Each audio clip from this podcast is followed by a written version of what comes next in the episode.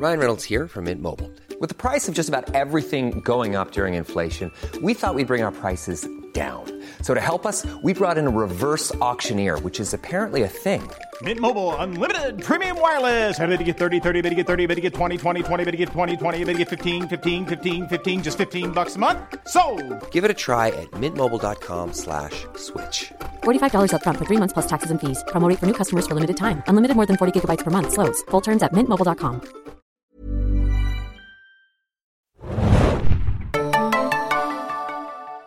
Hallihallo und willkommen zu einer neuen Ausgabe Game of Thrones Podcast hier von serienjunkies.de. Ja, wir sind schon mittlerweile an der Halbzeit angekommen. Die fünfte Episode der vierten Staffel Game of Thrones steht heute auf dem Programm. Ich bin der Philipp und freue mich darauf, wieder mal unsere altbewährte Runde hier begrüßen zu können mit mir dabei im Studio. Hallo Hanna. Hi. Mario ist auch da. Hallo. Und Felix. Moin Moin, hallo. The First of His Name ist heute der Titel der aktuellen Episode. Game of Thrones läuft immer Sonntagabend auf HBO in Amerika. Das ist dieses aufregende Land, wo äh, die Straßen aus Gold sind und so. Aber in Deutschland läuft es auch und zwar direkt im Anschluss, äh, quasi einen Tag später nur, um 21 Uhr immer montags bei uns in Deutschland auf Sky Go und dann auch nur einen Tag später am Dienstag immer auf Sky Anytime. Wir sind schon in der Halbzeit. Leute, seid ihr schon ein bisschen traurig darüber, dass es bald wieder vorbei ist? Es ging sehr schnell, muss ich sagen. Also ratzfatz war die Hälfte der Season schon wieder um. Erstaunlich. Ah. Ähnlich. Ich, äh, wenn ich schon die fünf sehe, dann denke ich so, oh no, no. Ich warte ja immer noch auf den zweiten großen Knall, der passieren soll, vor der Mario, da 10. kommen Mario- genug Knalle. Ich habe nochmal drüber nachgedacht, ehrlich gesagt, am Wochenende. Und ich kam, glaube ich, allein auf irgendwie vier oder fünf Knalle aus den Büchern. Und dachte mir so, Okay. es sind mehr, glaub mir, es sind mehr. Ich war ja letzte Woche nicht da. Äh, ich muss ja nochmal einen kleinen Kommentar dazu sagen. Ich finde, letzte Woche war eine Folge nur voller Knaller. Und ich bin so ein bisschen am überlegen, ob das nicht meine absolute Favorite Episode of Game of Thrones ever war. Letzte Woche. Aufkeeper. Ich fand, das war, das war eine Menge, was da drin war. Und ich fand auch das Ende ganz, ganz großartig. Da äh, merkt man ja gar nichts davon diese Woche so richtig, oder?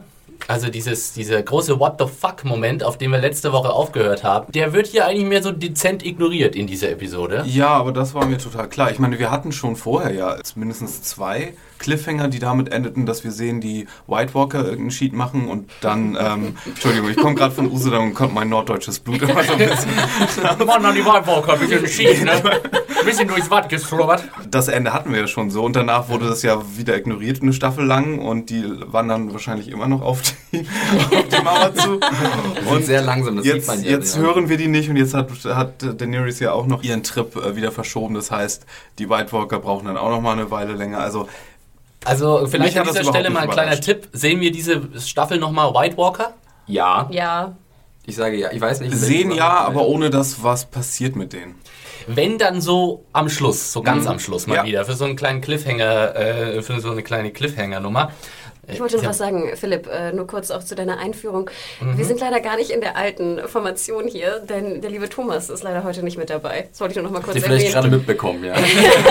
Thomas war so still bisher. Nee, Thomas ist leider noch so ein bisschen gesundheitlich angeschlagen. Sein goldenes Stimmchen funktioniert noch nicht auf dem hier erwarteten Maximallevel, deswegen muss ich leider hier adäquat den Ersatz Aber die spielen. Review hat er geliefert. Die ist- wird heute, glaube ich, noch veröffentlicht. Ne? Tippen kann er, nur sprechen kann er nicht. Ja. Genau, ganz liebe Grüße an ihn. Und gute Besserung.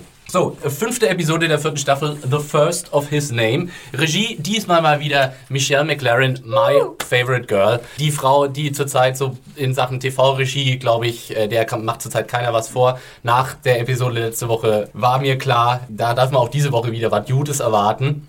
Aber auch, ge, aber auch nicht nur so die, die Game Changer-Szenen, sondern auch vor allen Dingen, finde ich, macht sie die Gesprächsszenen auch immer sehr spannend. Da gerade auch, ähm, was so Symmetrie betrifft, ist sie so ein bisschen aus der Kubrick-Schule, finde ich, dass, Ja. dass man da öfter mal so, ein, so, ein, so eine Bildeinstellung sieht. sehr, sehr spannend. ausgewitzter Bildaufbau oft. Ja. Und für mich war ja tatsächlich das Highlight letzte Woche neben dem Finale war tatsächlich die Szene zwischen Marjorie und Tommen. Allein da das Licht, die Beleuchtung, des, die Inszenierung des Sets. Also Michelle, Old Girl, you did very well. Okay, wir haben wieder verschiedene äh, Handlungsorte und äh, wie wir das so jetzt mittlerweile schon so gewohnt sind, spielen wir das so halb chronologisch, aber hauptsächlich an Sachen Handlungsorte ein bisschen ab. Und fangen da erstmal an mit dem größten Block. Meistens der größte Block spielt in King's Landing. Der Einstieg der Folge sehen wir die Krönung von König Tommen dem Ersten. First of his name. Ja, First of his name. Ne? Da haben wir gleich äh, Und das Columbo, gelöst. Game of Thrones ist schon wieder frühzeitig abgebrochen worden. Kombiniere, kombiniere. Da sind gerade so wikimäßig um Felix äh, Kopf so ein paar Sterne herum. Wobei, wobei es ja hier auch wieder eine angekündigte neue Hochzeit gibt, nämlich Robin, der ja vielleicht auch First of his Nicht Name nur, wäre. nicht nur die, obwohl da gibt es dann keine First of the Name. Es wurde ja auch vorher schon gesagt, dass wieder jetzt wahrscheinlich Cersei mit, äh, mit Loras jetzt tatsächlich noch eine Ehe eingehen wird. Ich ja, würde sagen, sag- das kam mir so ein bisschen vor wie vier Hochzeiten und ein Todesfall, Ja, oder? ja. Also, Vier Hochzeiten und 400 Tote. die, das Verhältnis geht in Game of Thrones echt anders auf. Ja, das ist alles aber so ein bisschen nüchterner. Da ist jetzt nicht so richtig so äh, wie bei Joffrey, äh, dass da irgendwie viel jubiliert oder viel auf Prunk und Gloria äh, Wert gelegt wird. Das ist einfach get the job done. Obwohl es sehr auffällig ist, wie die Leute jubeln, muss ich sagen. Ja. Die haben sehr ausgiebig und sehr äh, feierlich in die Hände geklatscht. So ein bisschen habe ich das schon gelesen nach dem Motto, äh, wir sind dem Mad King los. Also Ja. nicht dem Mad King, sondern dem einen neuen Mad King. Und das war auch, es lief so viel im Hintergrund ab. Du hast so viele wichtige Figuren im Hintergrund nur gesehen, die da irgendwie auf ihre Art reagiert haben. Und Loris hat da wieder mit irgendeinem so einem jungen Ding rumgeflirtet und, und so ganz kleine Sachen. Und auch hier den Mace Tyrell hat nur eigentlich nur im auch Hintergrund sehr entspannt und gesehen. freudig, ja. ja. Ich war sehr amüsiert von Grandmeister Parcell, der äh, nicht enthusiastischer hätte applaudieren können. Er war so, bravo, bravo, oh Lannisters, I love you. Also ähm, das war großartig und dann natürlich immer die vielsagenden Blicke zwischen Marjorie und Tommen. Ich würde sagen, ihr kleiner nächtlicher Besuch, letzte Folge, der hat äh, komplett äh, seine Wirkung entfaltet. Na, ich würde sagen, das war nicht der einzige Besuch nach den Blicken. Ach, äh, glaubst du, dass das so ist? Ich glaube, da war sie noch ein paar Mal. Echt? zugange. Ist das so impliziert? sie, hat, sie hatte ja gesagt, dass Bad sie diese kleinen Treffen immer wieder gerne machen können Ja. zu zweit. Ob das jetzt so passiert ist. Auf jeden Fall sieht man ich ja gar nicht so gelesen, diesen. Blicken irgendwie an, dass, man, dass sie schon eine neue, gute Verbindung miteinander haben. Glaube ich weiß nicht, ob die jetzt mehrfach sich getroffen haben. Ich würde es krasser formulieren. Ich würde sagen, Tommen frisst die aus der Hand, oder? Ich finde aber auch ganz interessant, dass Marjorie ja noch Trauer trägt um Joffrey und dass sie ja auch für ihre Verhältnisse relativ zugeknüpft war. He was my king and my husband. Und dann natürlich mit Cersei. Also dann, wenn Cersei allein so in das Bild tritt Ja, ja, ne? und dann diesen. Blick Das war schon- sozusagen Das war schon im kreuzt. Trailer Oh, äh, drin, diese Szene. ich habe den Trailer nicht gesehen. Äh, ich ausnahmsweise schon, sonst mache ich das eigentlich auch nicht. Aber ich habe den gesehen, wie, wie sie da ins Blickfeld von ihr tritt und ich dachte so, oh, jetzt geht's aber ab. Und dann geht sie auch wirklich zu ihr auf den Balkon und dann dachte ich so, oh, oh, Und, und dann vertragen die sich so gut. Das war schon Ja, aber ein sehr aber- guter Dialog. Aber ich frage mich, ist das jetzt sozusagen, hat Cersei endlich mal Diplomatie kapiert in dieser Episode? Ja, ich glaube, Cersei weiß jetzt einfach, dass sie keine andere Wahl mehr hat. Man kann es auch teilweise in der Episode hat sie, also sie war sehr harmlos, zahnlos vielleicht sogar, also hat nicht mehr so viel sonst gebissen wie sonst. Ja, ich glaube, mal- wie gesagt, sie hat einfach Ja. kapiert, dass sie so nicht weiterkommt und einfach jetzt eine andere Strategie muss. Und Tywin hat ihr jetzt wirklich schon mehrfach die Löffel langgezogen und ich glaube, jetzt hat sie es wirklich langsam verstanden. Und ist das vielleicht so die erste Szene in dieser Staffel, in die wir Cersei sehen und sie nicht ein Weinglas in Ja. der Hand hat? Äh, sie das sein? es zumindest nicht. Das war auch ganz interessant. Sie hat ja eins bei. bei, bei als Wie sie bei mit der ihrem- Krönung hat sie eins Nee, in bei, der bei, Hand. mit dem Fall mit, mit Ja, ja, bei der- bei der das. Krönung. Bei der Mhm. Krönung nicht. Äh, Das wäre super, wenn sie gluck, gluck, gluck, gluck. so ein Weinfass im Schreibtisch. genau. Cersei hat so ein kleines, kleines Fessler unterm Arm. und dann so eine kleine Pearl, so eine Handtasche, wo dann immer so, so, Nee, so läuft- ja, genau. Ein Ihr läuft jemand hinterher, der hat so einen Sack auf dem Rücken geschultert und hat so eine Spritze wie zum... Ja, richtig. Das ist ein ganz schönes Meme eigentlich. Das ist sowieso das Game of Thrones Trinkspiel äh, Nummer eins, würde ich ja sagen mittlerweile. Trinke einfach dann, wenn Cersei trinkt. Da Das kann man in dann Dallas echt doch Tisch damals. Echt? Ja, Wenn Sue Ellen ne, trinkt. die, genau, wenn die Frau von JR getrunken hat, dann... Aber sag mal, ich fand das ja auch eine gewisse Art von Einsicht hat ja auch Cersei Ja. gezeigt oder bewiesen jetzt in der Szene. Denn sie sagt ja zum Beispiel auch, äh, ne, Joffrey would have been a nightmare would have been your nightmare, sagt sie jetzt Ja. zu ähm, Marjorie. Und sie gibt ja auch, so wie ich es verstanden habe, auch Fehler zu. Die, ich meine, die Einsicht haben wir von Cersei aber schon öf öfter gesehen. Auch gegenüber Sansa hat sie schon öfter mal gesagt oder merken lassen, dass sie weiß, was Joffrey eigentlich für ein Typ ist, dass, der ein, dass er ein ziemliches Monster ist. Und sie hat sich da nie Illusionen drüber gemacht. Sie hat halt nur immer so, ich liebe ihn aber trotzdem. So, ich meine, die Rechtfertigung ist jetzt irgendwie obsolet geworden. Insofern. Obwohl ich schon das Gefühl habe, dass sie versucht, jetzt eigentlich Marjorie auch im, so ein bisschen weich zu klopfen, im Sinne von, dass sie versucht, nicht mehr ganz so streng gegen sie vorzugehen, einfach um sich besser zu positionieren. Also ich habe das absolut so gesehen, Cersei in dieser ja. In dieser Folge, dass sie versucht, wie gesagt, diplomatisch jetzt Ja. ihre Strategie durchzudrücken. Das wird man ja auch, wir reden ja mal später drüber in den einzelnen Szenen, äh, wo sie dann auch mal mit Oberyn spricht oder mit ihrem Vater. Da wird es auch deutlich, dass sie ein bisschen zurückfährt. Nicht mehr so aggressiv oder so, so, so pumpig. Und das denkt- heißt, zurückfährt. Ich habe immer das Gefühl, sie fährt Also, einfach eine ich andere meine, Strategie. Sie fährt eine andere Strategie, aber sie Sie- fährt halt ihre normale Masche, wird halt irgendwie nach hinten gekehrt. Also es ist nicht mehr das, was sie sonst macht, sondern sie geht einen neuen Weg, der Genau. vielleicht sinnvoller ist. Ja. Der auf jeden Fall, glaube ich, Ja, ich, ich ist. würde aber nicht sagen, dass sie ihre Lektion gelehrt hat. Sie macht es einfach nur, weil sie äh, jetzt in einer totalen schwachen Position ist. Sie braucht jetzt einfach irgendwie die Sympathie dieser Menschen. Sie steht nicht mehr über ihnen. Bei Tommen und Marjorie, das wird ihr auch nicht entgangen sein, dass wenn sie jetzt sozusagen wieder diesen Antikurs fährt, dass sie vielleicht echt irgendwann demnächst einfach verliert, sozusagen, diesen Konflikt. Und das Risiko kann sie nicht eingehen, weil dann ist sie endgültig aufs, aufs Gleis Ja, aber ich, gestellt. ich dachte das schon eigentlich in der Staffel zuvor. Eigentlich hätte sie doch schon längst ihre Lektion Ja. lernen müssen, Mhm. dass das nicht funktioniert, was sie da treibt. Aber ich bin sehr, sehr froh, dass es jetzt funktioniert, denn ich finde Cersei immer noch einen sehr, sehr faszinierenden Charakter. Absolut.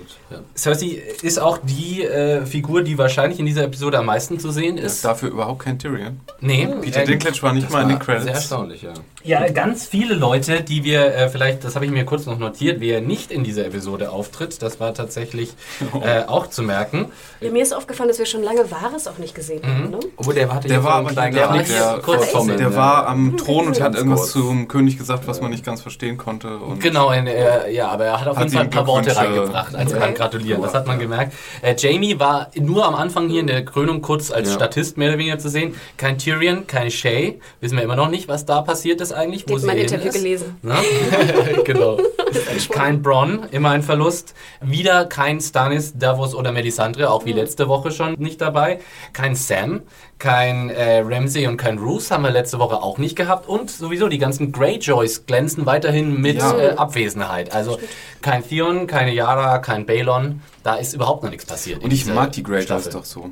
So, äh, wir haben dann eben noch ein Gespräch zwischen Cersei und Tywin. Das kommt nicht direkt danach, aber nachdem äh, wir es jetzt so blockweise besprechen, ist das gleich die nächste King's Landing Szene.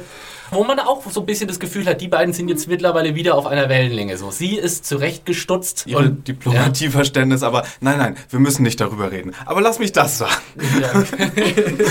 Ich Also- möchte dich gar nicht beeinflussen, Aber- du als Richter. Jedoch. Ja, aber ich finde auch Tywin wirkte sehr viel weniger harsh zu ihr als sonst. Tywin ist halt auch ganz back to business. Sie planen halt zum Beispiel auch die Hochzeit jetzt, die neue. Und da wird ganz klar die Regeln aufgestellt hier. No jugglers, no jousting dwarf, no 77 courses. no Alles- ships, no ja. service. Ja, und, und sie planen jetzt sogar zwei Hochzeiten. Ne? Also zum einen die, die erste Hochzeit Mhm. hier mit ähm, Tommen und und Marjorie. Und Und dann natürlich muss Cersei noch ran, ne? mit Loras. Ja. Oder, Da- oder Loras ran mit Cersei. wie auch immer. Wo sie ja auch eigentlich heftig protestiert hat, aber anscheinend hat sie sich jetzt damit abgefunden, dass das wohl passieren Und muss. vier Genau. Wochen hat sie scheinbar noch. Weil das, was man sich erst nach der Red Wedding und dann nach der Purple Wedding am ehesten denkt, ist, wir brauchen mehr Hochzeiten. Ja, genau. Das hat so gut funktioniert beim ersten Mal. Ja. Ich würde auch, eigentlich äh, fand ich es ein bisschen schade, dass wir nicht zu Loras mal geschalten haben. Ich würde gerne wissen, was der so denkt. Aber was ich auch sehr interessant fand, eigentlich war es ja fast mehr so ein Business-Gespräch Total. zwischen Tywin und, und Cersei. Denn wir erfahren jetzt auch, das wusste ich zum Beispiel auch nicht, dass die Goldminen der Lannisters ne, seit Ja. drei Jahren schon nichts mehr Holy shit. geerntet. Erntet An, man an? Infos, Abgebaut. äh, Abgebaut. Ja. An Infos gab es hier, gab's hier Ja, so viel. viele Ja. Inside-Infos. Also Ich hätte gerne noch was anderes, als sie zum Beispiel auch die Hochzeiten planen. Da wird auch äh, Tywins Verhältnis zu dieser ganzen Sache äh, klar. Was ja auch im krassen Gegensatz zu den Tyrells immer steht, wo immer es heißt ja, ja, wir sind jetzt eine Familie, wir ziehen jetzt an einem Strang und so. Tywin sieht das überhaupt nicht so. Er sieht die Hochzeit als formale Allianz an and you don't need to make formal alliances with people you trust. Also das Ganze ist, äh, und wem kann man so trauen? Natürlich nur uns Lannisters. Da ist also klar, dass das alles auch immer für ihn komplett nicht familiärer Basis funktioniert oder es geht nicht darum, den Clan zu vergrößern, sondern es geht einfach nur darum, die Beziehungen, die Politik, Verbindungen möglichst geschickt auszuspielen. Und wir Und er- erfahren, wie gefährlich die Iron Bank ist. Ja, und wir erfahren vor allem, dass ja auch er plant, dass die Tyrells weiterhin bezahlen, ne? So wie ich es verstanden habe. Ja, also, so dass- habe ich es auch verstanden. Ne, genau. dass also die Ironback natürlich will ihre Schulden wieder zurückholen und das ist natürlich, äh, sie müssen bezahlt werden, ne? da führt kein Weg dran vorbei.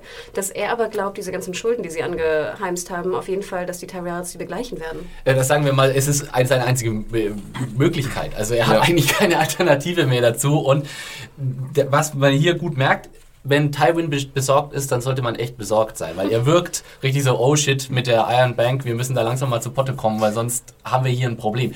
Und das wurde ja schon bereits aufgegriffen, wir erinnern uns, Stannis, äh, Stannis, Stannis und Davos haben ja auch schon die Iron Bank ins Spiel gebracht und Davos hat da die Idee gehabt, pass Die mal müssen auf, jetzt langsam von jedem einen Pfandzettel haben. wir, Also, schipp, ganz wir schippern jetzt da mal hin oder wir, wir machen da mal einen Termin bei der Iron Bank und sagen denen, Leute, wenn ihr eure Schulden wieder haben wollt, dann haltet euch besser an uns. Ja, das kleine Mädchen schreibt mal einen Brief. Genau. Es ist in Wirklichkeit alles wie in so einem dystopischen Cyberpunk-Ding. In Wirklichkeit gehört alles diesem einen japanischen Konzern. Ja, genau. In Wirklichkeit sind alle hier von der Iron Bank nur Ja, ausgehalten. aber ähm, darf ich mal die Buchsnobs hier Mhm. im Raum fragen, wie ist das, sieht das denn aus mit der Iron Bank? Kommt die dann wirklich noch verstärkt vor oder bleibt die so ein Schatten im Hintergrund oder bekommen wir dann die Knights of the Iron Bank noch zu sehen oder die Festung? Mit, oder? mit Abakus bewaffnet. ja, genau.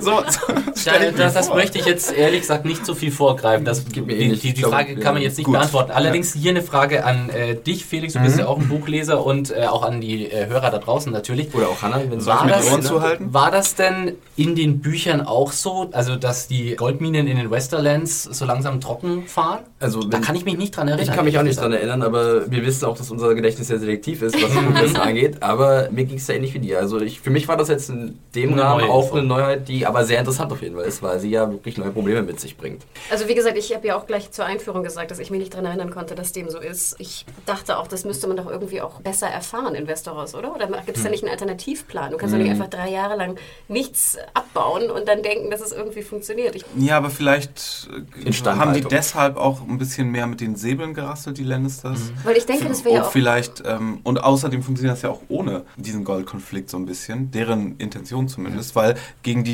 Tyrells, das sind ja trotzdem deren größte Widersacher im Sinne von Ressourcen, was... Äh, In wirtschaftlicher. Hinsicht, Aber es hätte doch auch so funktioniert, wenn einfach nur sie über ihre Verhältnisse gelebt hätten. Ich hätte es fast noch besser gefunden. Also wenn sie weiterhin viel Gold abgebaut haben, hätten, aber sozusagen einfach zu viel verprasst haben. Naja, sagen wir es mal so. Verprassungsmerkmal finde ich noch Nur weil du dann. kein Gold mehr abbaust, bedeutet ja nicht automatisch gleich, dass du keins mehr hast. Ich meine, wahrscheinlich waren die Lagerräume erstmal gut gefüllt und dann kam halt dieser kleine Feldzug hier gegen Rob Stark und die, die, diese kleine Nummer und das hat halt die Kaste recht schnell Ja, geleert. der König war auch kein Ja. Spaßfuchs. Richtig, die ganze Der Hochzeit auch. hat auch Der nicht ja, wenig genau. gekostet, wobei das haben ja größtenteils die Tyrells bezahlt. Tywin sagt ja auch hier, Robert, Ja. hat alle, die ganze Kohle kam immer von den, von den Lannisters und jetzt irgendwann sind halt echt mal die Schotten dicht langsam. Also das wird doch sehr interessant, weil wir jetzt auch wissen halt bei den Lannisters, die können jetzt auch einfach nichts mehr mit Gold lösen. Ja. Früher war es immer so, just throw money at the problem und äh, diese Möglichkeit besteht langsam nicht mehr. Wir haben dann äh, noch ein Zwiegespräch zwischen, oder hat jemand noch irgendwelche Anmerkungen zu dieser Szene? Bis auf das Weinglas, was halt nicht geleert wird von Cersei, was ich wirklich sehr überraschend fand. Also, Ich hätte wirklich zugetraut, dass sie den noch runterstürzt, aber äh, sie hat sich Überraschung anscheinend der geändert. Episode. Ja, das Weinglas. Vielleicht ist es voll. aus. Oh Gott. Gleich ein Essay, was das bedeutet. Harte Zeiten brechen Ja. an. Es wäre auch cool, wenn man irgendwie Ja. Cersei mal bei so einem äh, Berater oder so in so einem A&A. AA-Meeting irgendwo unten im Keller so voll. Hi, my name is Cersei Lannister and I'm an alcoholic.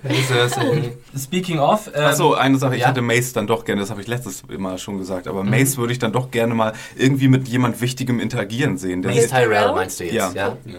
Den haben wir eigentlich überhaupt noch nicht kennengelernt. der als hopst die ganze. Zeit dick im Hintergrund rum. Also dick meine ich jetzt. Also er ist in vielen Szenen im Hintergrund zu sehen. Und, und er ist doch eigentlich theoretisch, okay, wir wissen alle, dass es eigentlich Oma Olenna ist, aber eigentlich ist er doch auch das Ja, Familienoberhaupt. aber, das, aber das drückt es doch ganz gut aus. Ja, schon, aber trotz, langsam wird's mal Zeit. Finde ich aber süß, dass du so ungefähr der Einzige bist, wahrscheinlich, der sich fragt, was mit diesem Ja, genau. Mace was Was so geht hier vor? Genau. Was ist los mit Mace? What's happening? Okay, wir haben dann eben noch ein Gespräch in den sehr, sehr fesch aussehenden Gärten, das muss man einfach immer mal wieder betonen, äh, zwischen Oberyn und Cersei. Oberyn hatten wir ja letzte Woche auch nicht gesehen, ne?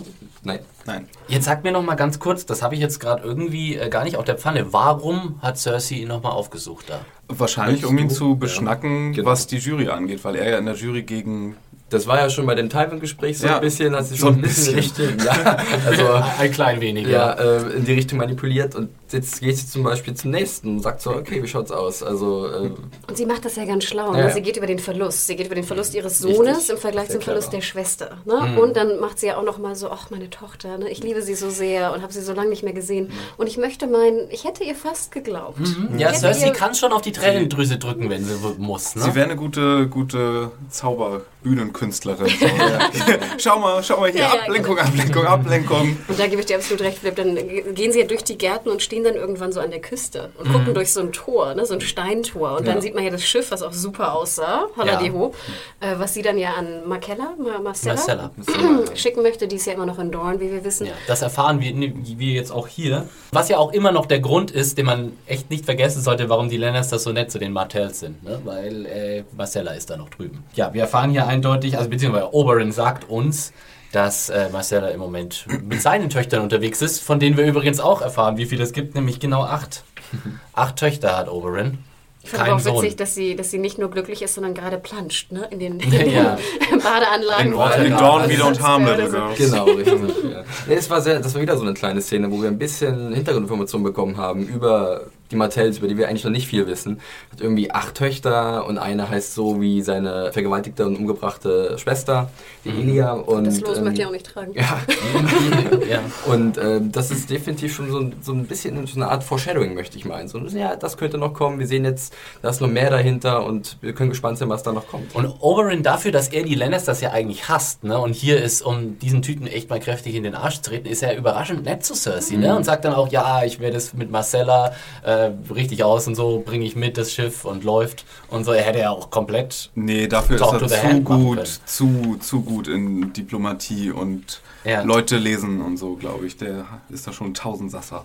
Und wie habt ihr die letzte Szene ähm, interpretiert, als äh, sie dann weggeht und man sieht noch sozusagen ihren Blick? Denkt ihr sozusagen, das war der Blick so, jetzt habe ich Oberen ähm, äh, hinters Licht geführt? Oder ist das, ich bin wirklich traurig und freue mich, dass das Geschenk an, an Marcella äh, gebracht wird? Schwer, äh, das einzuschätzen, was man sicherlich auch Lena Headey zugutehalten muss, weil sie das wirklich sehr gut macht. Ich würde sagen, sie glaubt schon, dass sie, also die Rolle jetzt, die Figur, Cersei glaubt schon, dass sie Oberyn jetzt irgendwie erreicht hat. Aber ich finde generell macht sie den Eindruck, dass sie doch sehr betroffen ist von dem Tod ihres Erstgeborenen. Klar, sagt sie auch vorher nochmal. Deswegen ist es so eine Mischung. Ich kann mich da nicht festlegen, was es ist. Wirklich schwer. Ich glaube auch, das sollte so, so sein, dass sie sich diesen schönen Plan gemacht hat, ja, und dann gehen wir da lang und dann ist da das Steintor und dann sieht er das Schiff und genau dann sage ich den Satz und um ihn, zu, be um ihn zu beeinflussen und so, dann geht, und dann, und dann geht er weg und dann sagt sie, fuck, das hat ja doch ganz schön wehgetan. Dieser Schmerz. Ich bin mir immer noch nicht so sicher, um was Cersei eigentlich mehr trauert. Um Joffrey oder einfach ihre Machtposition. Und sagt mal, Buchsnobs, ich erinnere mich überhaupt nicht mehr an das Boot. Ist das meine Erinnerung? Oder? Ich erinnere mich überhaupt nicht, dass es diese Szene gegeben hat in den Büchern. Okay, gut. Äh, in der Hinsicht, glaube ich, sind wir sowieso mittlerweile an dem Punkt angelangt. Das habe ich letzte Woche echt sowieso nochmal massiv gemerkt. Einzelne Szenen zu vergleichen, bringt es eigentlich fast Nee. überhaupt nicht mehr. Wenn, dann kann man nur zwischendurch mal Figuren irgendwie mal unterschiedlich äh, Nee, aber ich fragte mich jetzt sozusagen, was ist jetzt auf dem Boot? Sind da geheime, äh, geheime Nachrichten drin? Ist da irgendwie, sind da Waffen drin? Ist da irgendwie ein Fluchtplan drin? Ich habe mich irgendwie so gefragt und dachte dann so, hatten wir das im Buch oder bin ich gerade irgendwie, habe ich was Darf ich vergessen? nichts verraten? Sollten okay. wir nicht verraten. Okay, ihr seht, ich habe keine Erinnerung mehr ans Buch. Ich weiß es einfach nicht. Ich konnte mich nicht erinnern. Aber ich glaube, wenn die dornischen Leute äh, das da in ihre Häfen bringen, dann sollten sie vielleicht vorher mal gucken, was da drin ist. Draufsteht. Dieses Boot kommt aus King's, aus King's Genau. Landing. Ja, Was könnte- tropft da grünes raus? Ach, das ist nichts. Marcella, flieh! flieh über den Zaun. so Graffiti draufgesprüht. Naja. Gut, habt ihr noch Anmerkungen zu King's Landing? Weil sonst äh, verlassen wir schon wieder die Hauptstadt und Bis auf das ein anscheinend nicht sehr talentierter Poet ist, eigentlich nichts weiter. Ja. Aber er versucht Er versucht. Ich finde es ja sehr sympathisch äh, Ja. an dieser Stelle, dass die südländisch aussehenderen äh, Menschen hier mal nicht wieder zu den Klingonen gemacht werden, äh, sondern, äh, sondern dass sie, also dass, dass Oberyn hier komplett so auch für die feineren Sachen einen Geist hat und so ein Schwertmann ist und ein Lebemann, ein Hedonist. Ja, und nicht nur promiskuitiv. Äh, ne? nee, nee, genau, nicht nur. Das, das ist dann ja auch gerne so eine Lösung. Dann ist, Genau. das, ist das so ein One-Beat-Guy, der dann äh, so halt alle um den Finger versuchen zu ver versucht mit seinem Charme. Aber das ist ja nicht alles hier. Das ist auch Stimmt, also ja, ziemlich so cooler Feingeist. Dafür, dass es äh, so ein, so ein relativ spät kommender Charakter ist, äh, bin ich sehr begeistert von ihm. Ja, es gibt halt schon mehr als genug Klingonen in dieser Saga. Ne? Also Ja, die Dothraki sind ja jetzt auch durch. Genau, und die, äh, die Wildlings könnte man auch so ein bisschen ins Klingonen-Kategorien einordnen. Ja. Gut, wir fliegen aber rüber across the narrow sea äh, zu Marine, wo wir eine einzige Szene haben mit Daenerys. Und äh, die beginnt mit ihrem Kriegsrat. Äh, ich nehme an, das ist da oben in der Pyramide, wo wir äh, in letzter Episode gesehen haben, wo sie da so die, die Flagge drüber über die Harpie äh, gelegt haben. Kurze Frage dazu. Da fanden ja viele, dass das so, so Nazi-esk war. Hm, Habe ich auch gelesen. Die, die Verbindung ja. hatte ich irgendwie überhaupt nicht. Ich eigentlich auch jetzt nicht. Erster Gedanke war mir auch definitiv nicht das. Also Okay. das war. Ich habe immer noch so die große Irakkrieg-Analogie im Kopf, wenn ich, wenn ich die ganze Sache mit Danny und der Slavers Bay durchdenke. Ich hoffe mal, dass sie auch in der Hinsicht so ein bisschen noch vertiefen werden, weil dann finde ich es wieder ganz interessant. Weil das ist eigentlich eine enorm spannende politische Analogie, die da gezogen wird zwischen, zwischen diesem, der weißen Befreierin Daenerys, die da in diese vermeintlich primitiven Kulturen einbricht und glaubt, mal jetzt einfach ihre Wertevorstellungen diesen Leuten aufdrücken zu können und das funktioniert so ohne Probleme. Bitte auf Mario. Das ja, hatten wir letztes Mal schon. Ja, ja. der kommt gleich. Die nette weiße Lady. Aber, also, Aber, ich ähm, sehe das schon stark auch auf als, als Ja, Real-Life-Politics-Analogie. aber nur weil der Autor dann vielleicht sagt, und George R. R. Martin hat ja verschiedene Quellen, geschichtliche, an denen er sich bedient, heißt ja nur, weil er zum Beispiel was sagt, woraus er das gezogen hat, heißt ja nicht, dass was anderes nicht da ist. Absolut. Ähm, wie zum Beispiel hier, Tolkien hat ja auch immer gesagt, nein, das ist absolut keine Hitler, sonst was ähm, Ja. Analogie hier, so ein, ähm, aber Wo- woher weiß das die, die, die Eben. Targaryens so mit dem Mad King und die alte so und dann könnte man vielleicht, äh, keine Ahnung. ich glaube ja sogar, ähm, die, die Vorlage wurde äh, geschrieben, bevor es den Irakkrieg gab. Aber das bedeutet trotzdem nicht, dass man sie nicht darauf anwenden kann und die Inszenierung in der TV-Show nicht in diese Richtung sehr viel stärker zeigt. Aber vielleicht war das einfach, fällt mir jetzt gerade ein, die Mhm. einfach die Farben der Flagge, weil die ist doch, naja, zumindest Ja, schwarz, war- schwarz-rot. es sah ein bisschen. Nazi-esk Ja, aus, ja. Man hat so ein bisschen Hail Hydra, Ich hätte glaube, bei man schon draus großen machen Fahnen können. Ja. kriegt man ja immer schon so einen leichten Nazi-Touch. Ich glaube, das Fahnen ist ja so. sind Einmal mit einer großen. Fahne auf der Straße weiß, schon ein bisschen durch. kurzer Insight, ich bin mal in München am Bahnhof angekommen und da waren so zwei riesengroße Plakate von oben nach unten mit Nichtraucherschildern. Also die waren rot-weiß Ah, und das sah okay. wirklich aus wie in so einem,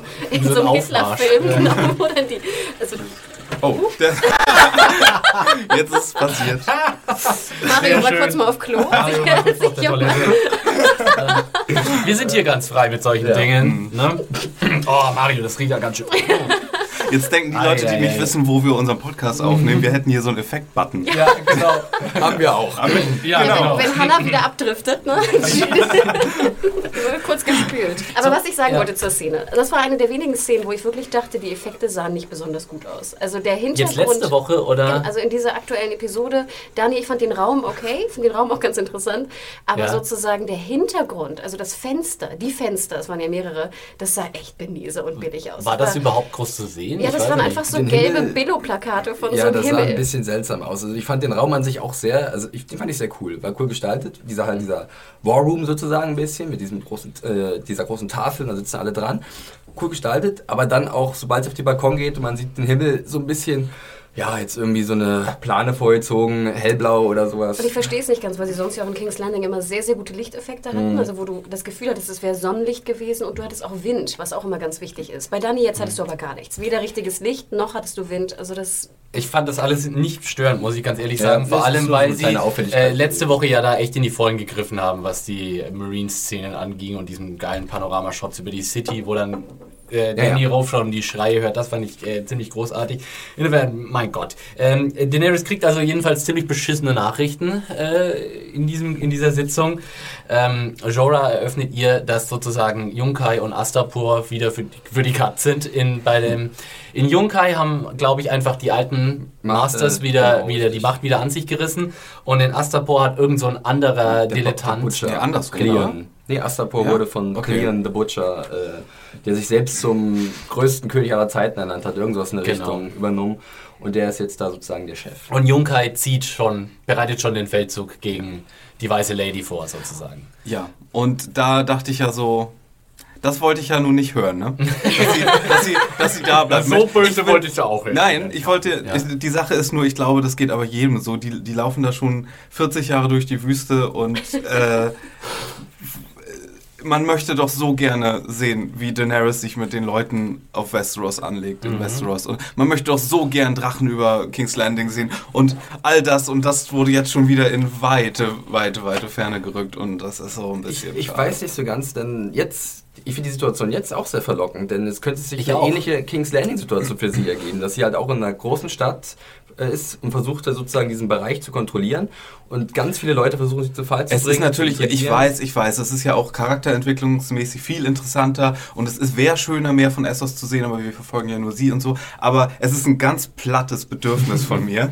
so ein ganz plattes, dass die Drachen und die ganze Ja. Konfliktsache mit ihr und ich will Königin sein anstelle des Königs und ähm, dass das äh, losgeht einfach. Das ist, ähm, ah, Ich fand die Szene ja schön, weil sie nochmal verdeutlichte, dass halt nicht jeder, ja, jeder gute Kämpfer oder was auch immer jetzt Dani auch ist und die Mutter der Drachen, dass die halt gute ähm, Ruler sind, ne? Ähm, gute Führer. Gute Herrscher. Gute Herrscher, sorry. Das fand ich äh, doch ganz interessant und das sagt sie ja auch selber, ne? dass sie jetzt endlich mal endlich das tun wird, was eine Königin äh, eigentlich tun sollte, nämlich herrschen. Ich, ich, ich würde es aber noch weitergehen, weil ich glaube, auch hier wieder wird Daenerys nicht genügend äh, Credit für ihr politisches Denken äh, äh, gegeben. Denn sie sagt ja auch ganz klar, es könnte funktionieren. Wir könnten jetzt mit unseren Unsullied äh, da rüberfahren und King's Landing einnehmen. Aber was dann? Die Leute kennen mich nicht in, King's La in, in Westeros. Ich bin eine Unbekannte und ähm, Jorah sagt dann, you are a Targaryen und sie ist einfach nicht der Meinung, dass das ausreicht. Sie braucht noch irgendwie mehr äh, Credibility, sorry, Denglisch Alarm, Glaubwürdigkeit im Rücken, um wirklich, wirklich in Westeros durchmarschieren zu können. Und da würde ich ihr vielleicht nicht mal widersprechen. Ja, allerdings ist dir mal aufgefallen, oder mir ist aufgefallen, ich glaube zumindest, dass es mir aufgefallen Ja. ist, jetzt muss ich ein bisschen vorsichtig sein, aber ich glaube, in den ersten beiden Staffeln hat Jorah noch, als er noch so ein bisschen mehr versucht hat, sich bei ähm, Khaleesi einzuschleimen, hat er ihr nicht die ganze Zeit davon erzählt, ah, Khaleesi, wenn ihr nach drüben kommt, dann werden die Leute äh, vor ihr euch auf die Knie fallen und alle werden sich euch anschließen und so. Ha, war es nicht eher so? Und jetzt Ja, kommt aber er er so, sagt ja auch, sie nee, soll ja, nee, jetzt, Nee, er hat er doch ist, gesagt, äh, so, nee, wenn ihr rüberkommt, die stellen sich an die, äh, Also hier ist es so, Leute, dass eigentlich äh, und Selmy diese Einwände, also sagt hier, äh, wenn ihr rübergeht, dann werden sich die einzelnen kleinen Häuser sofort für den Targaryens anschließen und Sir Jorah ist da ein bisschen skeptischer. Ja. Er sagt, es könnte passieren, Mhm. vielleicht auch nicht. Also du kannst da mit 10.000 Leuten King's Landing nehmen, Ja. aber ein ganzes Königreich könnte ein bisschen knapp werden. Genau. Ich habe übrigens sehr gelacht, wo er meint, äh, wo haben wir jetzt Schiffe? Ich habe die geholt. Wer hat dir das gesagt? Niemand. Ich wollte gerade sagen, ich meine, ihre Herrscherfähigkeiten werden da ja auch hinterfragt, weil Dario, da, Macht einmal was bitte sagen, tut. Philipp? Ja, Naris. Aber er sagt das ja gar nicht mehr so schön. Ed Ja. Screen hat es so schön Oh. gesagt. Das Ja. stimmt. Irgendwie- aber, Aber er hat das gesagt, raus. I heard you like chips. Und es, es klang so wie Chips. ist ja aber so krass, dass er das einfach getan hat. Und Ja. ich meine, gut, jetzt haben sie 93 Schiffe und damit können sie irgendwie knapp 10.000 Leute Ja. rüberkarren. Ähm, aber also da hätte ich auch gedacht, dass dann jemand ein bisschen mehr hier. Es war interessant zu sehen. Er hat ja auch den Champion für sie umgelegt. Ja, ne? es war Jetzt interessant zu sehen, wie Dani ihn so ein bisschen erst angemacht hat, so dieser klassische Ich bin Sauerblick von ihr. Und dann. Du meinst äh, den mal- klassischen Daenerys. den Genau, klassischen. sag doch mal das irgendwie mit I want my cappuccino. Was war das? I want to talk to the manager. genau dieser Blick war es ungefähr zu diesem Satz. Äh, Und ähm, dann hört sie aber, okay, 93 Schiffe für knapp 10.000 Leute und dann ist so ein leichtes Lächeln in ihrem Gesicht, so wäre es vielleicht doch nicht so blöd gewesen, dass er jetzt die Navy von, äh, wo auch immer die jetzt herkam nochmal. Ja, die Marine, die Marina Marine, Navy. genau. Die Marina Die Marines. Navy. Oh, die Marines. Ja. ähm, dass er die jetzt Oh, oh, sozusagen oh, oh. jetzt gesichert hat für sie. Vorsicht, Vorsicht, Panalarm. Ja. Ähm, ich, ich muss ja sagen, äh, Mario, du hast mit deiner I want to talk to the manager äh, Sache echt, echt eine, eine Bresche geschlagen, auch bei mir. Ich finde es auch, also ich mag ja Daenerys. Ich meine, ich stehe auf sie, vor allem wenn sie hier äh, Valyrian spricht. Ne? Das habe ich jetzt schon mehrfach öffentlich ku- kundgetan. Ähm, und ich finde auch, äh, Emilia Clarke macht das Beste aus dem, was ihr gegeben wird. Aber ich fange langsam dir schon wirklich an zuzustimmen. Es wird ihr nichts anderes gegeben, außer I have to be bossy all the time. Ja. ich möchte jetzt Daenerys auch mal wieder in einem anderen Modus sehen, als immer in diesem, ich muss die harten königlichen Ja, Entscheidungen aber ich fürchte treffen. jetzt, der andere Ja. Modus, den wir dann demnächst dazu bekommen, ist, oh, Daria. Ja, Und auf den freue ich mich nicht. nee, ich weiß auch Auf nicht. den kann ich verzichten eigentlich sogar. Ich finde das alles bisher noch gut, aber ich sehe ich sehe schon so irgendwie die, die, die Gabelung am Wegesrand, Ja. so, die, die mir nicht gefällt. Ja. ja. Das Licht am Ende des Tunnels ist ein entgegenkommender Zug. Ja, in der Tat. Also ähm, gut, belassen wir es mal an dieser Stelle bei Marine. Wir haben ja auch nur die eine Szene in dieser Location und fliegen wieder rüber nach Westeros äh, in bergige Gefilde. Äh, diesmal sind wir in, äh, bei der Erie unterwegs. Äh, Das eine war auch ganz Location- schön eerie. Genau, die wir auch schon lange nicht mehr besucht haben. Äh, seit der Ersten- seit der ersten Staffel Erste nicht mehr, Staffel, oder? ja. Hatten wir zwischendurch so eine Szene da drin? Nee, ne? Nee. Aber das Set haben sie offensichtlich aufgehoben. Das steht immer noch da. Wir sehen aber zuerst einmal Littlefinger und Sansa auf dem Weg äh, zur Erie und wo sie auch am Moongate passieren. Das ist so das Ding. Nee, das äh, Bloody Gate. Das Bloody Gate. Bloody Oh. Entschuldigung. Das Moongate ist Richtig. die Klappe im Thronsaal. Ja, das ist die Moon Door. Es gibt nämlich. Ach so. Gibt noch. Habe ich da was verwechselt? In den Büchern gibt es nämlich mehrere Es Gates. mehrere oder? Gates, Ja, wirklich. Die okay. Hier ist es nur das Bloody Gate. Aber ich musste sehr lachen, wie ja. er sagt, open the bloody gate. Bloody Gate already. Open the bloody door and hurry the fuck up. Blimey. Sehr clever, sehr dachte so, clever. nimm doch ein anderes Gate dann. Ich muss aber auch sagen, ich fand äh, die Szene ziemlich doof, äh, gerade als sie dann an dem Tor standen, weil der Typ fragte, Who goes there? Ja. Ja, und er, er wusste doch, dass es Littlefinger ist. Warum, warum macht er nicht schon mal die Tür auf? Warum warten Weißt sie alle mit sie gezogen, ja. gezogenen Waffen da, während offensichtlich der Littlefinger mit einem Mädel im Arm da durch ist? Keine Das Gefahr, stimmt, oder? Oder alle stehen da mit gezogenen Sie Waffen wollten da wirklich damit verdeutlichen, Ja. halt diese Beschaffenheit des Terrains, dass dieses Erie halt wirklich sich einen Vorteil dadurch geschaffen hat, wenn irgendwelche Ja. Leute angegriffen haben, dass sie von allen Seiten haben angreifen können. Dieser eine Zugang sozusagen. Und jetzt müssen wir zeigen, wie halt oben welche stehen mit dem Bogen, damit man sich das vorstellen kann. Aber es ist im Endeffekt sinnfrei. ja, Das das ist aber auch glaubwürdig, die Szene. Richtig cooles Schloss, finde ich. Es hat so richtig so einen Charakter von so äh, 80er Jahre He-Man Actionburg, Ja. wo du so richtig viel spielen kannst. Ja. Du hast diesen tollen Weg dahin, es ist so toll auf diesen, Sch- diesem ähm, Cliff da aufgebaut. Du hast diese tolle Fallklappe da im, im Thronraum. Das ist so eine coole Anlage, das ganze Ding. Ich habe aber tatsächlich noch eine Frage und zwar äh, mit, äh, wir haben ja die Erie und die Außenansicht der Erie schon in Staffel 1 gesehen und zwar als Caitlin und Tyrion dorthin geritten sind. Genau. Da haben wir einen ganz anderen Weg gesehen. Da sind die nämlich äh, in in einem so einen Shot, ich habe extra nochmal nachgeguckt, so einen Felsvorsprung entlang geritten. Ähm, auf einem Weg, der nicht dem geringsten so aussah wie das, was wir Ja. jetzt hier Littlefinger und Sansa. Gut, man kann sich das so zusammenreimen, dass dann, das war vielleicht dann schon vorher. Und Genau. Die sind irgendwann abgestiegen und sind dann den Pfad darunter. ja, oder, sie, irgendwie- oder die beiden kamen, die damals kamen von Westen und jetzt Sansa und Littlefinger kamen von Osten. Ja, von aber er der sagt ja, es Küste. ist der einzige Zugang. Ja. es Ach kann so. nur, Es gibt nur einen einzigen zu dem, Weg. Zu dem Erie-Ding ist wirklich nur dieser eine Weg möglich. Das hat, das, die Idee hatte ich, also den Ja. Gedanken hatte ich auch, als ich es gesehen hatte. Erste Staffel gab es so welche Gates halt noch nicht und die waren noch nicht irgendwie ersichtlich. Es kann wirklich sein, dass es sozusagen vorher ist in der ersten Staffel und dass sie sozusagen erst noch hinkommen und wir sehen das nicht. Vielleicht haben offscreen umgebaut. Ist. Vielleicht, haben, sie- vielleicht haben sie jetzt erst die Tore hingebaut. Genau. Schnell renoviert. We need a bloody gate. genau. Not that bloody. Aber ich fand auch sozusagen Littlefinger und Sansa, es sah aus, als ob die so mit so zwei Leuten da Ja, ja, nee, sind, die oder? waren komplett allein unterwegs, oder? Da war da überhaupt war- Nee, dahinter war noch so ein, so ein noch Fassträger oder Genau. so. Also da muss ich Ja, auch auch so eine Schatzkiste, ne? wo ich dachte auch sehr auffällig mit so Kurzen- einer Schatzkiste. kurzen kleinen Buchvergleichsalarm. Der Aufstieg zu Erie ist in den Büchern natürlich viel, viel epischer. Ja. Und da wird so richtig, da steigt Sansa dann so im Schneesturm da hoch und muss sich da auch noch, da gibt es so Viele Treppen Fahrzeuge und so. Fahrlifte Ja. und so, also wo du wirklich merkst, okay, das ist fucking unmöglich mit diesem, mit irgendwas von einer Art von bewaffneten Kohorte dieses Schloss zu nehmen. Das geht einfach nicht. Du kommst da nicht auf normale Wege hoch. Du musst da irgendwelche Leitern und Treppen und geheime Nischen und sonst was hochklettern. Aber als visueller Shortcut Ja. war doch diese, diese Schlucht da ganz Ja, hilfreich. also. Fand ich fand es auch sehr cool, muss Ja, ich sagen. Also für mich funktioniert Szene. das komplett.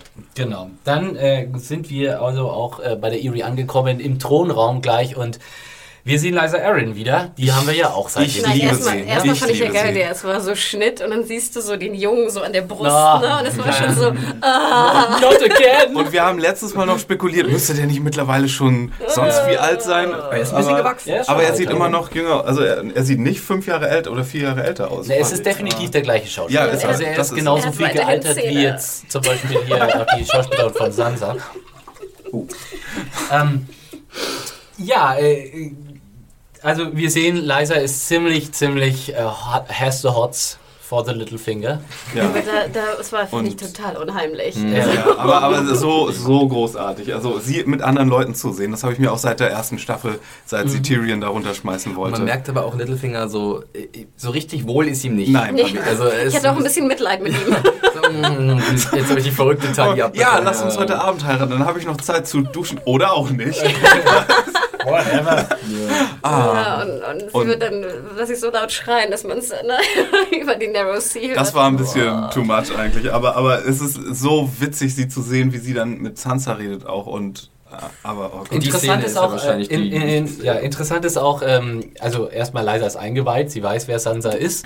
ja, Äh, was auch sehr schön ist, fand ich die ganze Nummer mit der Schwalbe und Mm. dem, oder dem Rotkehlchen, was auch immer es ist, Das dem ist das gläsernen Ding, ne? oder dem gläsernen Falken, ach, wahrscheinlich sollte es das sein. Ist nicht eine Äh, das Wappentier der Nee, Aaron. Waren wir noch mal So, Vögel, die wir nennen können? Ja, genau. Ich weiß es auch nicht gerade. Am- Vogelexperten für die Kartei. es? Genau, irgendwelche, wie heißen die? Oriontolo? Orniontolo? Ornio- Oder sind das Augen? Nee, Ornio sind die Vögelmenschen. Ich glaube oder? auch. Ja. Ja. Ornithologen bitte melden. ähm, genau, aber damit auch nochmal schön äh, bewusst, was Robin, also dass Robin äh, auch wieder so ein Psycho-Kid ist. Ein Rotkehlchen er, ist es. Er, schmei er schmeißt das Ding einfach durch die Moondor. Wegen so. Robin. Ah, lange Leitung, sorry, Genau. sorry. Und Ja. weil ja auch das Wahrzeichen des, äh, der, von der Baelish ist ja auch ein Hummingbird. Rotkehlchen, oder? Nee, ein, ein Hummingbird. Humming- ein, ähm, genau. Jetzt haben wir wirklich alle Vogelartungen langsam Nein. Nee, Mockingjay. Mocking, Nein, wir hatten Mockingbird ist doch die Nachtigall. Hummingbird ist doch der, Der Kolibri. Kolibri. Aber er hat kein Na, Kolibri was? drauf. Nee, das ist, glaube ich, wirklich. Mockingbird ist es, glaube ich, gewesen. Okay. Eine Spott, äh, Spottansel. Spottdrossel. Spottdrossel. Also ich glaube ja, es war eine rotbauchige Finkdrossel. Und Mockingjay ist das Ding aus Hunger Games. war es die Nachtigall. Genau. Oh Gott, Du, keine Ahnung. Gut, ähm, Bitte, der Ornithologe. Ja, lassen wir die Vogelgeschichte weg. Was auch sehr interessant war in der Szene, war auf jeden Fall, äh, dass wir äh, zum Tod von John Aaron Oh mein Gott. sehr wichtige Da dachte ich ja so. Also die Leute, die die Bücher kennen, die haben immer so getan, ja, der Baelish und der Littlefinger und hm, den muss man im Auge behalten. Und jetzt verstehst du langsam, warum und wie der überall seine kleinen Finger drin hat. Ja, jetzt wird da langsam so, das große Bild wird da, wird da langsam äh, bewusst. Ja, das ist richtig. Also, ähm, ja, ich habe noch, ich habe mal äh, eine Quizfrage. Who, who, who's the craziest one? Ja? Celis, äh, Cersei Lannister, Liza Aaron oder Celise Baratheon? Ihr müsst euch für einen entscheiden. Die Einmal, verrückteste im Sinne ein, von genau. crazy, crazy. Einfach nur auf einer Skala von 1 bis 10. Wer, wer, wer, Celise wer ist die Baratheon ist- Celise Baratheon ist die religiöse Fanatikerin, die ihre abgetriebenen Embryonen im Glas Ach so. aufbewahrt. Liza Ja. Aaron ist die Irre, die äh, mit Sohn der, ihren Sohn mit äh, im Alter von 10 Jahren noch stillt und ansonsten nur rumkrakeelt. Und Cersei, ich glaube, zu Cersei muss man dann nichts mehr Nee. groß sagen. Nee, Cersei ist zu tief, um, um in diese crazy Kategorie äh, gesteckt zu werden. Absolut. Die ist, die ist, nee, aber ich. Ich, äh, Ich glaube, Cersei stinkt ab im Vergleich der Verrücktheit zu den anderen beiden. Deswegen passt die schwer jetzt in diese drei mit rein, also in diese Konstellation mit rein. Ja. Ach komm, die alte Alki, Cersei. Braut, also Nein, Entschuldigung. nein, nein. Die hat Probleme, Lisa, ich bin, Mann. Ich bin für Nein, Lisa Cersei ist mindestens Äh, genauso Aaron. crazy wie die anderen zwei. Heißt Also- Lisa oder Lisa? Liza. Liza, Liza. ja, nee, äh, das. Äh, Ich gehe auch mit Ja. äh, mit, äh, weil man auch von, äh, obwohl die, das hat auch gereicht. weil Celise hat ihren Bruder auf dem Scheiterhaufen Und, verbrennen und mit den lassen. Embryonen, das fand ich auch Stimmt sehr auch wieder. heftig in der, in Ja, der aber diese Embryo-Szene fand ich sah so alienmäßig aus. Die passte da gar nicht rein. Es war trotzdem sehr mich. creepy, also oder sehr gespenstisch. Ja, ja. Gruselig für mich. Aber ich glaube auch Lysa ist eher bis jetzt, weil sie hat auch am meisten Charakter bis jetzt Vielleicht bei habt diesem ihr aber auch recht, vielleicht ist Lysa mehr ekelig und äh, Sillies Mehr, ja. mehr crazy. Ja. Ne? So. Ich- ja, das macht mich. total Ja, nee, ich finde, dass die, die äh, auf, auf Dragonstone, die macht mich. Das macht mich ja traurig. Aber bei, bei Liza, das ist so ein crazy, Einmal das mit macht. Stannis Baratheon verheiratet Ja, das ist- Das ist kein Spaß. Das ist, das ist äh, bei Liza in der Erie, das ist einfach nur, das macht so viel Spaß. Ich meine, Das ist so ein richtiges die Cat, haben eine Party da oben. Cat Lady äh, cra Spaß crazy. Das Ich ist. fand, sie spielte auch super. Ja. Die war so richtig so diese. Ähm, diese Sie hat ein bisschen zugenommen, oder? Kann es sein, sie wirkte ein bisschen fülliger. Nee, nee, das ist nur, nur nett gemeint. Sie wirkte nicht mehr so hager wie in Staffel 1, hatte ich so ein bisschen das Wohl, Gefühl. ja. Was ich noch mal kurz erwähnen wollte, ich hatte ja das große, große Glück 2012 in diesem Raum der EOE äh, sein zu dürfen und wir durften auch die Treppen hochgehen. Das ist alles massiv. Also wenn ihr denkt, dass da irgendwie Styropor unten auf dem Boden oder so, das ist es nicht. Nur so kleine Hocker sind aus Styropor oder aus was auch immer, aus Fake-Material. Aber was halt super schön war und das ist jetzt auch auffällig zu sehen, der Thron, auf dem äh, Lisa, Lisa äh, sitzt, ist so aus, ähm, wie heißt das, Treibholz gefertigt worden von irgendeinem Künstler. Und das sah fantastisch aus. Also wenn ihr noch mal irgendwie die Folge euch anschaut, guckt auf den Thron. Der Das ist wirklich ein Meisterwerk, wo ich dachte, warum ist jetzt die Erie mit so einem Wasserobjekt? Ich finde die sozusagen die Verbindung stellte sich mir nicht ganz raus. Aber da erzählten halt auch die Macher, dass sie halt so lokale Künstler gefragt hätten, ob sie den Thron bauen könnten. Und das war wirklich ein, ein absolutes Meisterwerk an, an Ausstattung. Und sagen wir mal so, äh, Liza kommt ja aus den Riverlands, insofern Riverwater. hast du deine, Hat sie deine mitgebracht. Wasserverbindung schon wieder da. Aber ich glaube, das sollte derselbe Thron sein, den auch ihr Mann hatte. Und Okay. dann macht es wiederum. Hm. Naja, Aber so, so kommt es hin. Ja. Übrigens, ähm, hab, ich weiß natürlich als Buchnichtleser ähm, überhaupt nicht, ob das irgendwas zu bedeuten hat, aber ich hatte fast das Gefühl, dass es hier so ein bisschen Foreshadowing gab. Und zwar, als Robin dann das Geschenk runtergeworfen hat, dacht, musste ich sofort an Joffrey und sein äh, Hochzeitsgeschenk denken. Mit dem Buch. Mit dem, Das mit dem er- Buch. Das er zer zersäbelt. Äh, genau. Und dann dachte ich so, oh, oh, oh, oh, oh, jetzt kommt, bekommt Sansa hier den nächsten Crazy Boy äh, an die Hand. Und, da muss ähm, ich auf die Zunge be- mir, mir beißen. Ja, gut. Aber eine, eine kleine... Ryan Reynolds here from Mint Mobile. With the price of just about everything going up during inflation, we thought we'd bring our prices down. So to help us, we brought in a reverse auctioneer, which is apparently a thing. Mint Mobile unlimited premium wireless. Ready to get 30, 30, bit to get 30, bit to get 20, 20, 20, bit to get 20, 20, bit to get 15, 15, 15, 15 just 15 bucks a month. So, Give it a try at mintmobile.com slash switch. $45 upfront for three months plus taxes and fees. Promo rate for new customers for limited time. Unlimited more than 40 gigabytes per month. Slows. Full terms at mintmobile.com.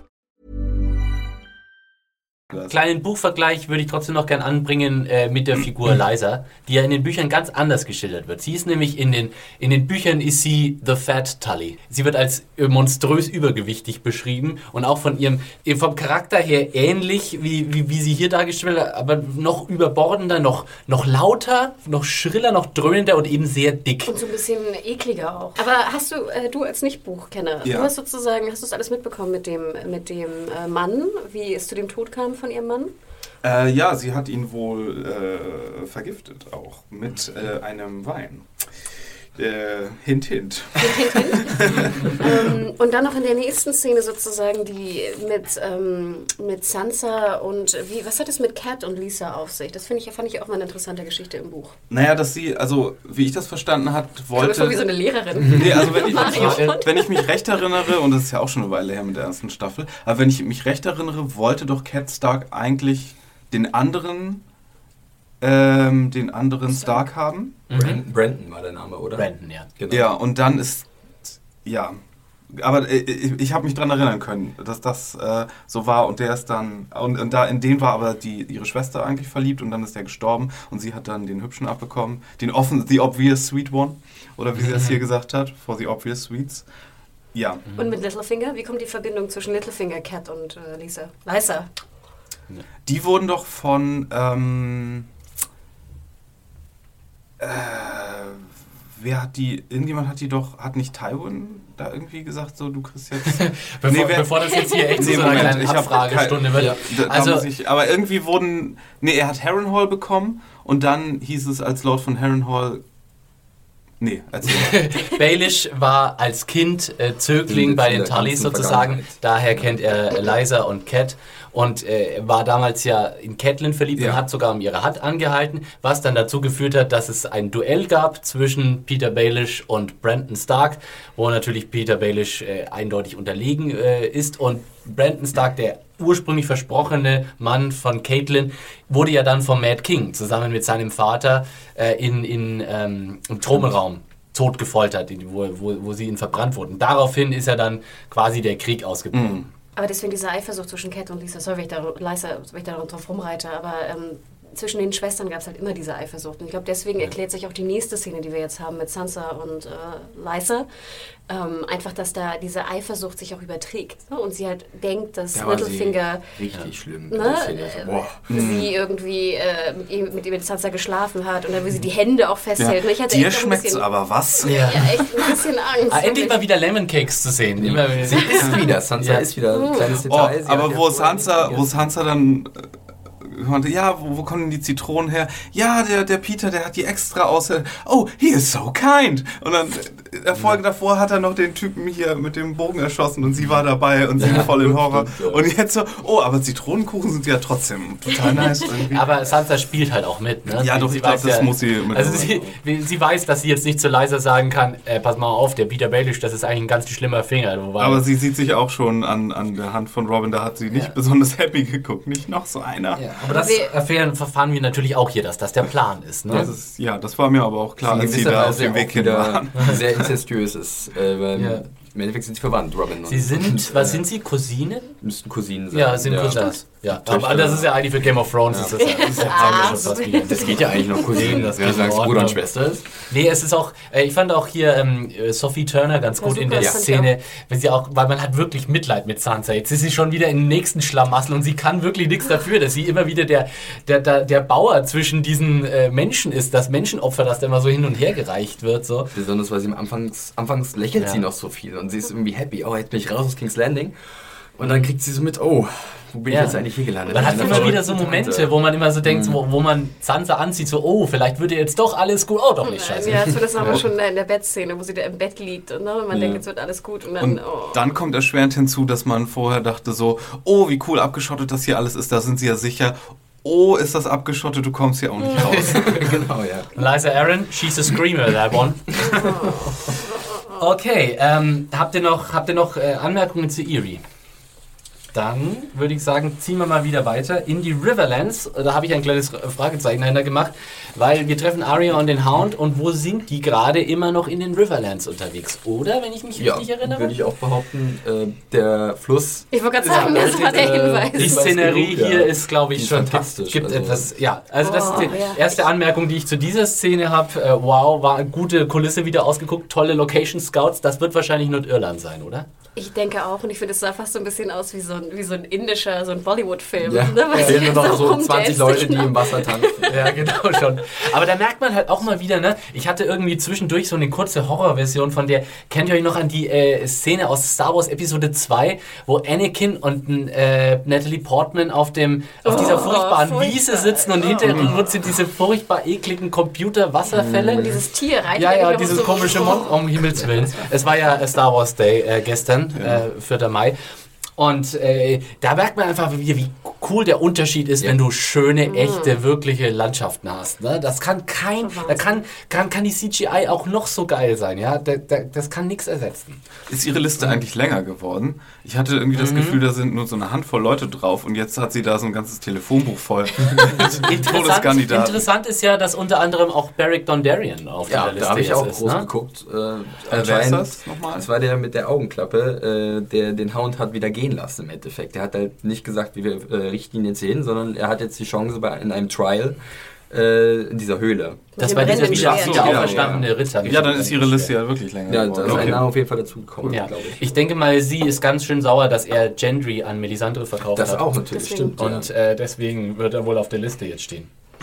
Gut, das ist diese Namensaufzählung am Feuer. Habt ihr da zu irgendwelche Ja, Kommentare? ich glaube, jeder hat nur darauf gewartet, dass sie endlich der Hound sagt, Ja. äh, weil der durfte nicht fehlen auf der Liste. Und er hat sich ja wirklich bis What, what?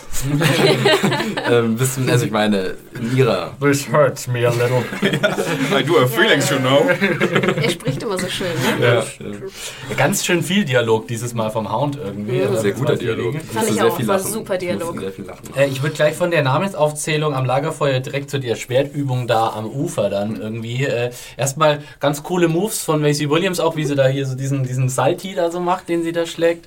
Oh ja, der war cool aus. Da kann ich vielleicht Ja, ganz das, kurz ne? Aber dieses Ja. Jonglieren auch mit dem Schwert ja, finde ich schön. Mini-Anekdote bringen. Äh, bei den Interviews, die ich geführt habe in London, da wurde sie auch gefragt, äh, was sie sie das denn, Rad geschlagen. was sie denn gedenkt, nach Game of Thrones zu tun. Und sie hat dann auch äh, geantwortet, dass sie auf jeden Fall sehr gerne tanzt. Das eine große Leidenschaft von ihr ist und am liebsten in der Richtung was machen würde. Egal in welche Twerken. Richtung. Ja, twerken, genau. Und, und ich finde, man hat ihr schon angesehen, dass Ten tänzerisches Talent definitiv vorhanden ist. Ja.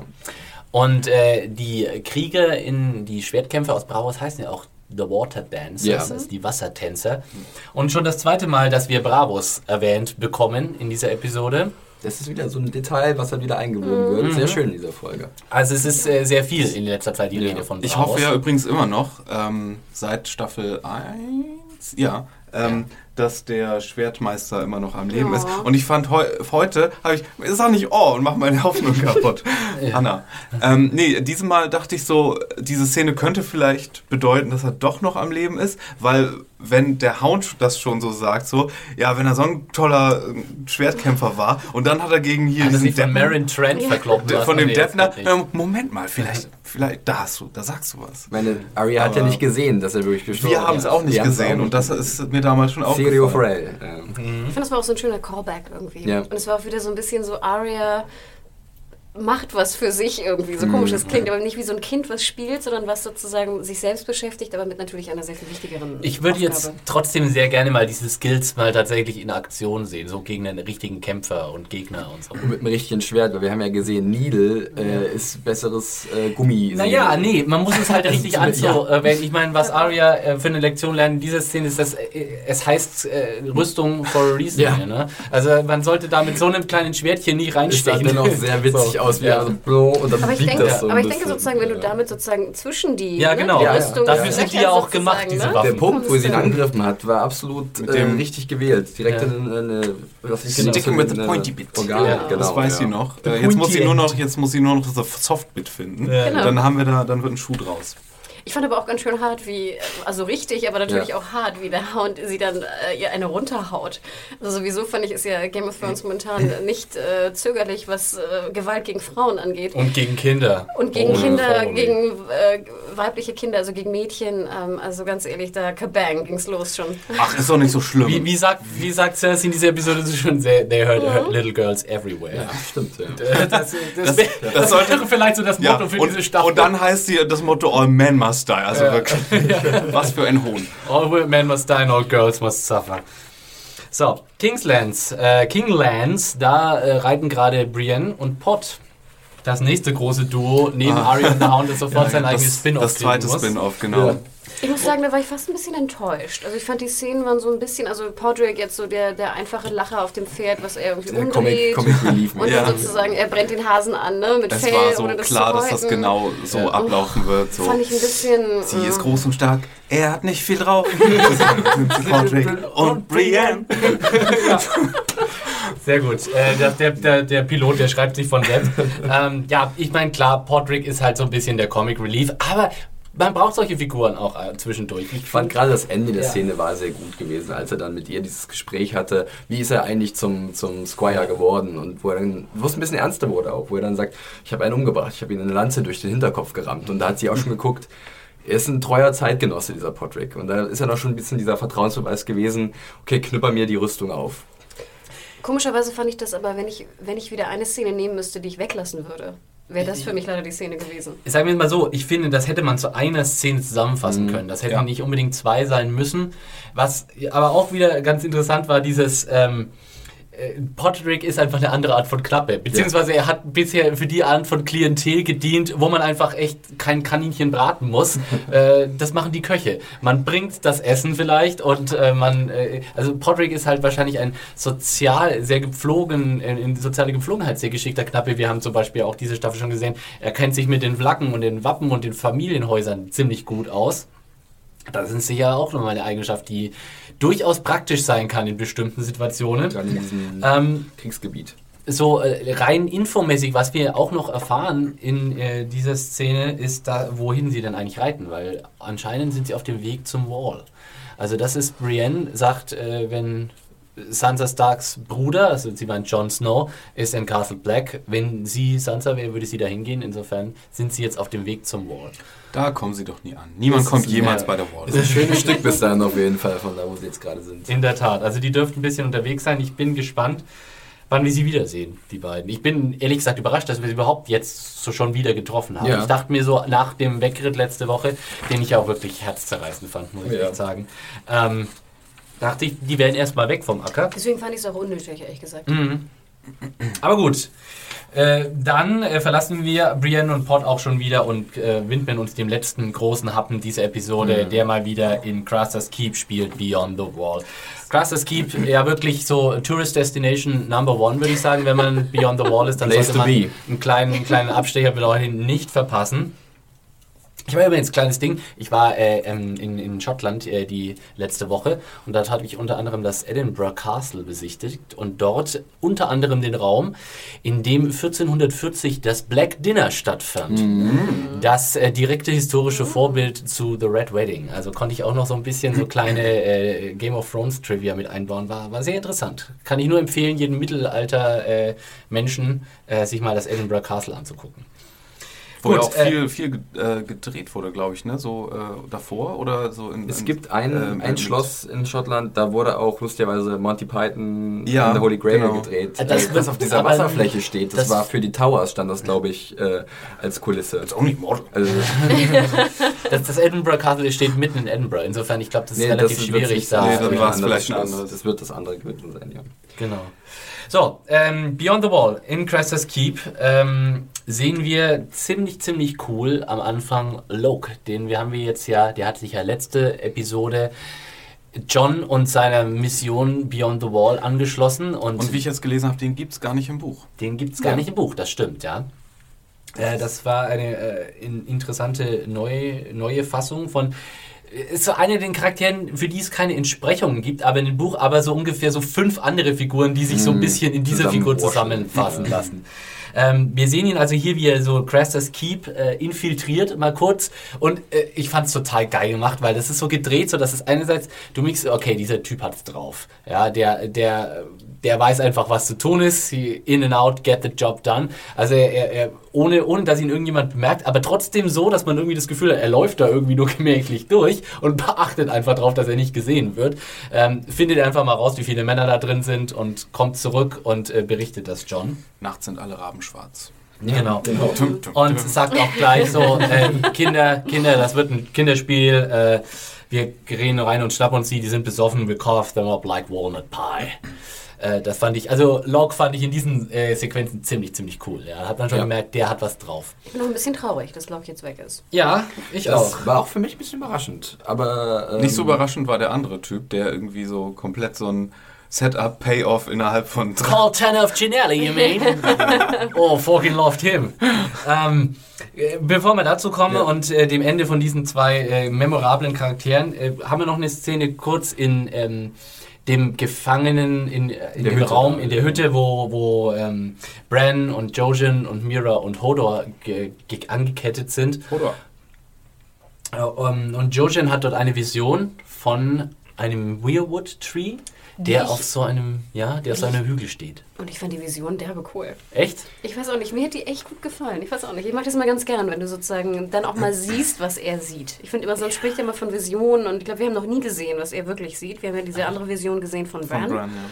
Ähm, doch, fand ich sehr, sehr schön gemacht. Ich fand diesen, diesen Baum natürlich auch wunderschön. Mich erinnert ja so ein bisschen an den Anfangsbaum von Six Feet Under in den späteren Staffeln. Aber ähm, nee, fand ich, echt, fand ich echt klasse und ich finde es auch besser. Gut, ich meine, finde den Baum ist jetzt auch nicht so viel aussagekräftig, aber ich finde es zumindest besser als Geh nach Norden. Ja. Wobei ich es ein bisschen computerific fand. Der, Ja, von, ging mir genauso. Das Aber das das Einzige, an dieser so Stelle vielleicht ist. gar nicht so verkehrt, Mhm, wenn das fand ein bisschen künstlich Mm, aussieht. das stimmt, das äh, war jetzt nicht äh, groß tragisch. Und haben Sie, ich, ich, ich habe da gar nicht, ähm, weiß ich gar nicht, wie war das? Was hat er gesagt? Er wartet auf dich oder er sucht dich oder du musst zu ihm oder? Irgendwie sowas. Irgend- Ehrlich gesagt, der genaue Wortlaut. Ja. ja. Also an, an, an. Brands Stelle hätte ich jetzt vielleicht mal ein bisschen gefragt, so ja, erzähl doch mal. Wo, wo gehen Wo wir schon mal dabei sind. Wofür, warum haue ich jetzt hier von Johns Baum? Seite ab und was, was ist euer Deal? Ist ja nicht so, als ob wir was Er anderes war zu mit seiner Hand beschäftigt auch. Das darf man nicht vergessen. Jetzt Da, anscheinend das war aber schon dann eine Vision, oder? als Ja, die ja, Hand da auf einmal in Ja. Flammen stand. Das war, war für mich ein bisschen ein Rätsel. Sonst Was war hätten die anderen so vielleicht mal geschrien, oh mein Gott, deine Hand steht. Ja, schon. Aber, Wasser, aber wir das, brauchen das, Wasser. das habe ich nicht verstanden. Warum Ja, war da auf einmal hab dann die Hand in überlegt. Flammen? Das habe ich nicht Als, gecheckt. als, als, als, vor- ähm, Feuer in der dunklen, eisigen Umgebung. Foreshadowing. Foreshadowing, ja, wie wir, als Vision bezüglich dessen, was passieren wird, weil er sagt doch dem Typen auch irgendwann, ich habe gesehen, was passiert, das ganze Ding hier steht in Flammen und du bist... Äh, Ich fand George echt ganz cool in der, in der Folge. Ja. Und Ja. das fand ich auch ganz, ganz spannend, eigentlich, ihm wirklich zu sagen, so, hey, ne, du, du wirst heute Nacht noch verbrennen. Deine Ja. Knochen werden noch verbrennen. Fand ich gut. Und wie gesagt, ich hatte natürlich auch wieder furchtbare Angst um Mira. Oh ja. Ähm, Oh, so furchtbar. Also das sind immer so Momente gewesen. Also so, ich oh. finde an dieser Stelle mal echt ein dickes, dickes Shoutout an äh, Carl Tanaf Ginelli. Äh, alias äh, Bern Gorman ist der Schauspieler. Ich finde, er hat einen absolut exzellenten Job gemacht, darin ein absolutes Scheusal so zu porträtieren in diesen zwei Episoden. Also er war ja schon vorher in der dritten Staffel als Night's Watchman zu sehen. Aber ich fand, er war so ein er war so ein richtig, wie so ein Zwischengegner in so einem Videospiel irgendwie so. Ich konnte mir das so richtig vorstellen, so ihn so als, als Zwischengegner im Jon Snow Videogame oder sowas, ne? Mit seinen zwei äh, Messern da. Jetzt Also- sah auch sehr äh, computerspielmäßig aus, wie Ja. er die dann so warf, ne? Genau. Bevor der Kampf Ich fand es sehr witzig, wie er seine Messer geschnitzt hat, wie an der nächsten Genau. Dönerbude irgendwie. Zack, zack, zack, zack, hat er da ein bisschen. Also, Ich es ein bisschen, sehr cool. ich fandst du? Ich fand das ein Also, ich fand es cool, es war aber derbe überzeichnet. Ja, das auf jeden das fand Fall. ich. Ja. Aber ich fand ihn auch letzte Woche schon so großartig, wie er da so an Bormans äh, Schädel da so rumgemacht hat und dann äh, äh, dieses besoffene Verhalten. Ich finde, er hat eben die, den, die, die Besoffenheit ganz, ganz großartig gespielt. So, ah, shit, everyone, everyone. Er hatte diese ekelhaftige Vergewaltigungsart sehr gut gespielt, auch immer wenn er ihr so an die Wange fest Ja, und so. ja. Also so ein Typ, von dem so absolut die Brutalität steht ihm schon. Er, er hat mich erinnert an den Nazi-Schergen aus Jäger im, des verlorenen Schatzes. Ja. Oh ja. Ihr könnt, könnt ihr euch Ja. erinnern an den Stimmt, Typen, stimmt. den dann das, Mit der Brille, äh, das ne? Medaillon in die Hand gebraten wird. Mit, Das, mit dem Hut, ja. genau. Der hat Brille auf, oder? Brille auch. der ja. schmilzt dann. Good evening, Dr. Jones. Ja, also äh, hier kurze Hintergrundinfo zu äh, Bern Gorman. Der war, falls jemand sich dachte, wo habe ich denn den schon mal gesehen? Der war unter anderem in Pacific Rim dabei. Da war er einer von den crazy Wissenschaftlern. Interessant fand ich von ihm, dass er total viel britisches Fernsehen macht, aber eigentlich Amerikaner ist. Also er ist geboren, gebürtige äh, Los Angelianer. Er spricht aber einen sehr überzeugenden British Accent, würde ich sagen. ne? Also ich hätte ihn total als Brite jetzt verordnet, aber es ist anscheinend gebürtiger Ami. Dann kam er vielleicht durch die John Barrowman-Sache nach Torchwood, weiß ich gar nicht. Aber der ist ja auch, wohnt in L.A., ist eigentlich Schotte und packt dann immer nur, wenn er da den Schotten spielen soll, seinen Akzent von damals aus. Okay. Ja, also ihn fand ich wirklich äh, ganz, ganz großartig. Und natürlich der andere, Rest in Peace, der jetzt hier so ein bisschen äh, sein Leben lassen muss, ist Loke. Zum einen Oh. ist ja erstmal ein Stein vom Herz gefallen, dass sozusagen dann der Angriff stattfindet und Mira sozusagen nicht mehr in Gefahr Ja. ist. Obwohl, das war mir Ähm, dann schon klar. Ja, Oder? das ist ich- nicht also- passiert, natürlich, aber dennoch ja. ist, eine Erleichterung bei mir Ja, da gewesen. absolut. Okay, das Ding ist erstmal, und dann geht halt der Angriff los. Was ich ganz witzig fand, es wurde irgendwie gesagt, elf Leute als Gegner und ich habe das Gefühl, die haben 20 wieder geschlachtet. Also es war ein bisschen ausladend vielleicht. Es war, hat alles irgendwie ein bisschen lang gedauert, dafür, dass, da, dafür, dass es nur elf besoffene Und Typen einer waren, von ne? denen ist ja weggelaufen. Eigentlich waren es ja nur 10. Genau. Das war echt ein ganz schön langer Showdown. Wurderlock hat sich verzählt. Ich fand auch die Kampfszene irgendwie komisch. Das hatte was, also irgendwie wirkte das auf mich gestellt leicht. Das war, das hat für mich nicht die gleiche Wucht gehabt, die viele andere ähm, Game of Thrones Schwertkämpfe so hatten. Das hatte, es wirkte auf mich recht inszeniert. ja, aber das war ja auch Ja. auf sehr eng, engem Raum. Ja, Das lag, glaube ich, daran. Ich fand nur, wenn man weiß, dass das im Buch nicht so. Oder wie ist das im Buch? Mm, Im Buch ist das nicht so. Ist Ja, das alles nicht so. alles- Oder passiert das irgendwie in irgendeiner Form jemals? Es war, so- es war so, es Der war so sehr. Ähm, keep, ne? es war irgendwie so ein bisschen klar, dass der äh, Ex äh, Wall-Typ, wie hieß Mhm. der, der jetzt so eklig war? Carl Tanner? Genau, dass der nicht, nicht zum nächsten großen, er bleibt jetzt ewig da, Baddy, Ja. Ekel wird, sondern so, wir, wir drehen ihn für zwei Folgen so richtig krass, eklig, scheiße auf und dann äh, geben wir dem Zuschauer auch, auch das, was er sehen will, was man ja sonst mit hier Ramsey und Mhm. Ja. äh, Joffrey nicht so gemacht hat. Aber ich mochte es. Also ich, ich, ich, das stimmt, es lief alles sehr erwartbar ab, aber ich wollte auch nichts anderes haben irgendwie. Also äh, es war klar, dass der Carl Tanner jetzt irgendwie äh, sein Schicksal entgegentreten muss und dass John den da irgendwie stoppen muss. Das war irgendwie logisch. Ich hatte fast am Schluss erwartet, dass derjenige, der jetzt noch entkommen ist, tatsächlich den Wildlings in die Hände Ja, fällt das und dann auch. irgendwie so, oh shit, jetzt hat wieder die, die hat wieder die Rahmen gehört, bis Ja. in der letzten Genau. Folge. Und die Rahmen waren ja auch schon bei dem anderen White Walker, den halt Sam niedergestreckt hat. Ähm, waren die ja auch schon so präsent in der Auch diese Soundkulisse. Geschichte, dass Brandon in Hodor geht und sich loslösen kann und ihn umbringt, fand ich war auch sehr. Ja, hätte ich auch gedacht, dass das irgendwie passieren wird, aber fand ich trotzdem irgendwie auch ganz cool. Ja. Also ich Ja. fand auf einmal diese, diese, diese Gruppe von Bran, Georgian und äh, Mira. Die wird auf einmal cool. Ja, ne? Die wird auf einmal cool. Also, was ist denn da los? cool. Also ich als äh, Anime-Heini bin natürlich auch so ein bisschen daran erinnert. Ich finde, das ist so ein bisschen so, als wenn Bran mit seinem eigenen Riesenroboter rumläuft. Ah, Full Metal Ich, ich steige steig da jetzt ein. Geil, Oder so rum, ja, schön, genau. Auf Ah. die Gefahr hin, dass ihr das letzte Woche äh, auch schon besprochen habt, ähm, wie äh, wurde eigentlich geklärt, wie Ghost da reingekommen ist in diesen Nee, Verschlag? das, äh, also wir haben uns auch gefragt, wie sie ihn überhaupt gefangen haben, weil Ja. es ist ja doch schon ein sehr imposantes Tier. Also das hat man Mhm. auch wieder gesehen am Ende dann. Ja. Äh, und was jetzt mit Summer passiert ist, haben wir jetzt auch nicht so Auch richtig rausgefunden, weil das war doch eigentlich der Grund, warum Bran und die Gang überhaupt zu der zu Crestas Keep hingegangen Genau. sind, weil, weil Bran gesagt hat, ich kann Summer nicht in der Gruppe, in diese da rein. Das war irgendwie so ein bisschen würde fast schwierig behaupten, alles. dass man das vielleicht für die nächste Folge aufhebt, weil man hat jetzt auch nicht direkt gesehen, wie die abgehauen sind. Die Genau. haben ja gesagt, wir wollen jetzt noch, wir holen jetzt aus Summer und dann gehen Summer, wir. genau. Und dann sieht man ja schon den. Aber wo war denn Summer eigentlich? War ja dann auch eingesperrt mit Aber Ja, die hatten, du merkst immer, wenn sie ihr Wolf-Budget aufgebraucht Genau. haben.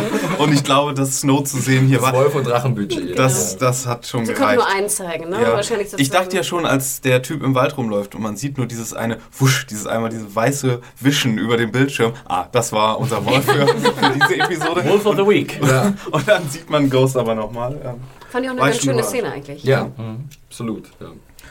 Ja, Ja, vielleicht endlich. noch zu der Hodor- Hodor-Szene konkret Ja. mit Locke, die wir vielleicht mal kurz sprechen können. Auch sehr heftig, möchte ich meinen, wie er ihn dann an den Hals packt. Also und er, er, er reißt ihm quasi einfach den Kopf vom Rückgrat runter so. Also ne? man sieht dann auf jeden Ja. Fall hier so ein Knochengebilde aus der Schulter rausragen, also beziehungsweise aus dem oberen Teil am Hals und ähm, ja, das war's wohl. aber Hodor tut einem auch so ein bisschen leid. Ne? er er, total. er wollte, wollte sowas. Böse gar nicht machen.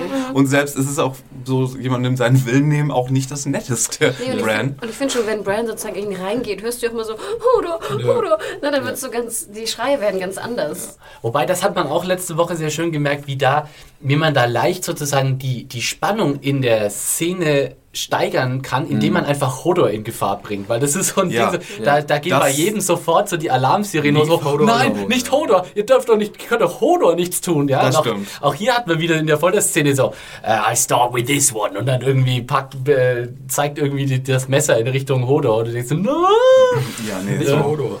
Aber apropos Gewalt, ich meine, wir sehen dann am Ende ja noch das Ende von dem bösen Mhm. Los Angeles Fuzzy, wie Ja. er da irgendwie Carter von, von hinten das. Schwert durchs, durch den Mund Ja. bekommt, wo ich So, auch dachte, von so, der- von- oh. Alien-Referenz oder so. Aber ich fand das sehr schön, dass wenigstens eine von äh, Crestas Töchtern da nochmal so ein bisschen so eine kleine Rache nehmen darf und dann zeigen kann, okay, äh, sie war nicht nur komplette Opfer. So. Übrigens haben sie hier äh, was eingebaut, was wieder ganz viele andere Möglichkeiten der Verschwörungstheorie möglich macht. Und zwar hatte ich ja sowieso, habe ich doch mit dieser Walk-Theorie mit, mit, dem, mit dem ja. Eber von, von, von dem Tod von König äh, Baratheon, äh, König, König Robert. Ähm, Achso, da warst du ja gar nicht dabei. Ich, das war so meine Theorie, Ja, ja, nee, dass nee, vielleicht sein ich- ich Tod doch gar nicht zufällig war, als sie die Walks eingeführt haben und dass da vielleicht ne, mehr hintersteckt, doch hinter dessen Tod noch. Aber äh, was sie so ein bisschen äh, relativiert haben, was so andere Walk-Möglichkeiten gibt, ist, als Hodor in der letzten Staffel von Bran ähm, infiltriert wird und dann siehst du ja, dass seine Augen die ganze Zeit weiß sind. Hier haben sie seine Augen jetzt nur am Anfang weiß. Das Genau. heißt, jemand kann auch komplett normal aussehen, während eigentlich ein Walk in dir drin ist. Das heißt, es ganz neue Oh Möglichkeiten. Gott, ja. es kann, alles wird von irgendwelchen, irgendwo Ja. gibt es so einen Raum, wo so ein paar Worge drin sitzen und die steuern eigentlich Ich meine, alles. was Genau. ganz interessant ist, vielleicht eine kleine Nebenbemerkung, ähm, das haben wir in der dritten Folge, glaube ich, gesehen, als die ähm, Thans angegriffen Mhm. haben, die haben auch einen Walk an ihrer Seite. Das wurde mal ganz kurz erwähnt. Da ist auch ein Walk dabei. Ja. Und was der mit sich bringt, wir wissen, zu was jetzt ein Walk in der, in der, in der Lage ist. Ähm, und es ist äußerst spannend, wie das vielleicht dann auch dann. Ja, aber stell dir mal vor. Peter Baelish hätte irgendwo in seinem Keller so einen Walk, den er äh, auch noch benutzen kann Ja, als ja. Geheimwaffe oder so. Wobei, ähm, äh, Spoilerwarnung für vielleicht Leute, die jetzt komplett so aus den Büchern, da muss ich jetzt mein Bu- Buchwissen so ein bisschen angreifen und ähm, weiß nicht genau, wann diese Infos in den Büchern kommt. Insofern so Spoilerwarnung, spult 30 Sekunden nach vorne, wenn ihr absolut jungfräulich bleiben wollt. Ich meine mich zu erinnern, in den Büchern wird gesagt, dass also sozusagen Hodor übernehmen und das ist eine einzigartige Nein, das wurde auch bei gesagt. keinem anderen nein, nein, nein, Ork- das wurde auch gesagt, dass es auch nur funktionierte, weil Hodors Geist nicht besonders Genau. Stark ist. Ähm, Genau. das, ja. Okay. Aber man wird ja noch ein bisschen rumspielen. Man wird, man wird wenn wenn nicht hier, wo dann? Gut, äh, dann sehen wir also ähm, Crestas Hütte, äh, burn it to the ground. Na, die, die, der, der, dem, dieser Location wird wohl wenig, wird wohl niemand ein, ein, äh, eine Träne nachweinen, die Crestas Frau noch am allerwenigsten. Ähm, wann, das Set sozusagen haben wir das letzte Mal gesehen. Crestas Hütte war ja durchaus eine, eine Location, an der viel passiert ist. Ja, ne? Also wir haben sie zum ersten Mal, glaube ich, in der ersten Folge der zweiten Staffel gesehen. Dort ist äh, Commander Mormon zu Tode gekommen. Äh, also viel ist da passiert und jetzt geht's in Flammen auf. Das war ja tatsächlich ein Set im Studio, äh, der Crassus Keep, wo ich mir am Schluss gedacht habe, als sie dann tatsächlich zeigen, wie das Ding abfackelt, so, das muss auch ganz schön heftig zu drehen sein mit offenem Feuer in einem Indoor-Studio und so.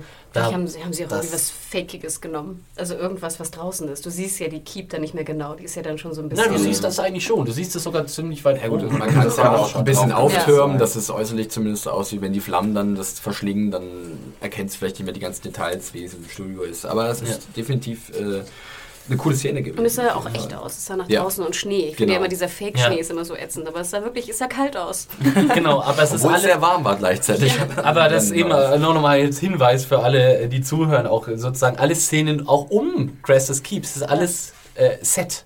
Also indoor, in, in einer großen Halle sozusagen. Ja, und irgendwo. auch wieder, wie man, wie du auch schon vorher sagtest und wie ich auch letztes Mal im Podcast sagte, auch wieder wunderschön beleuchtet, ne? Weil das war Mhm. wirklich unglaublich dunkel. Und dann hattest du immer diesen schönen Feuerscheinlicht, ne? Was ja auch super aufwendig ist in der Beleuchtung. Also war wirklich, sah super gut aus. Ich fand es fast einen Tick zu dunkel. Ich habe manchmal so dran Bei gesessen.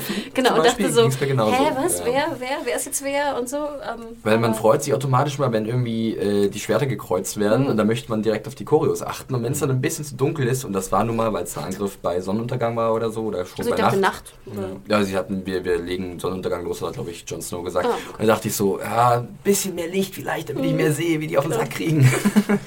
Aber ich muss auch sagen, ich, ich weine Crestus Keep keine Tränen. nach. Es war schon ein ziemlich beschissener Ort, ja. Ich meine auf jeden Fall Locke, äh, nochmal den Tränen nach, alias Noah Taylor, den möchte ich auch nochmal kurz erwähnen. Britischer Schauspieler, den wir unter anderem äh, kennen aus Filmen wie Charlie and the Chocolate Fact- Factory, Wes Andersons The Life Aquatic, aus Aquamarine, äh, Submarine, Entschuldigung, und aus äh, Vanilla Sky. Ähm, hier eben Locke. Ja, ich werde ihn auf jeden Fall vermissen. Er war ja der Agent der, Äh, Von Bruce Bolton nach oben. der Boltons, genau. Ja, und ich fand ja auch traurig, dass sozusagen Bran und John sich halt nicht mehr treffen. Ne? Du denkst ja immer sozusagen, Ja. ich wünschte, dass die Starks sich irgendwie wiedersehen, aber. Das nein. war für mich als, als Buchleser die größte Frage, weil das wäre auch wieder Ja. eine gigantische Abweichung von den Büchern gewesen. Genau. Aber äh, hier ist es ja fast so, einmal um den Millimeter verpassen sie sich. Würde einer mal in der falschen Sekunde in die Erneut, falsche Richtung gucken, schon würden in sie sich der entdecken. Ja. dritten Staffel, äh, wo sie in dieser alten Mühle waren. Stimmt. Und unten hat John halt um sein Leben gekämpft. Langsam wird es zur Gewohnheit, Ja. Und ich zufällig glaube, jetzt John macht auch zu sozusagen treffen. die So close. Aufgabe von Georgian auch mehr Sinn, denn er sagt ja sozusagen, du darfst nicht John treffen, denn dann nimmt er dich mit nach ähm, dann- äh, zur, zur, Genau. zur, Key, wie heißt es? Castle zur, Black. Zur Castle Black, genau. Und Du dann hast eine Aufgabe im Norden und die musst du erfüllen. Und wenn du auf John triffst, dann wird das Du wahrscheinlich. hast ja ein Quest offen und dann machst du noch einen. Questlog irgendwann voll und unübersichtlich. Erstmal das eine, Brian, erstmal das eine. keine Sidequests hier. So, was passiert jetzt mit Crestas Frauen, Töchtern? Komm mit. Die kommen eben nicht mit. Die, die wird ja, äh, John sagt ja, sie sollen mitkommen und dann sagen sie, äh, pf, nö, habt mit euch nicht so Nightwatch-Typen haben wir auch nicht so gute Erfahrungen gemacht, um ganz ehrlich zu sein.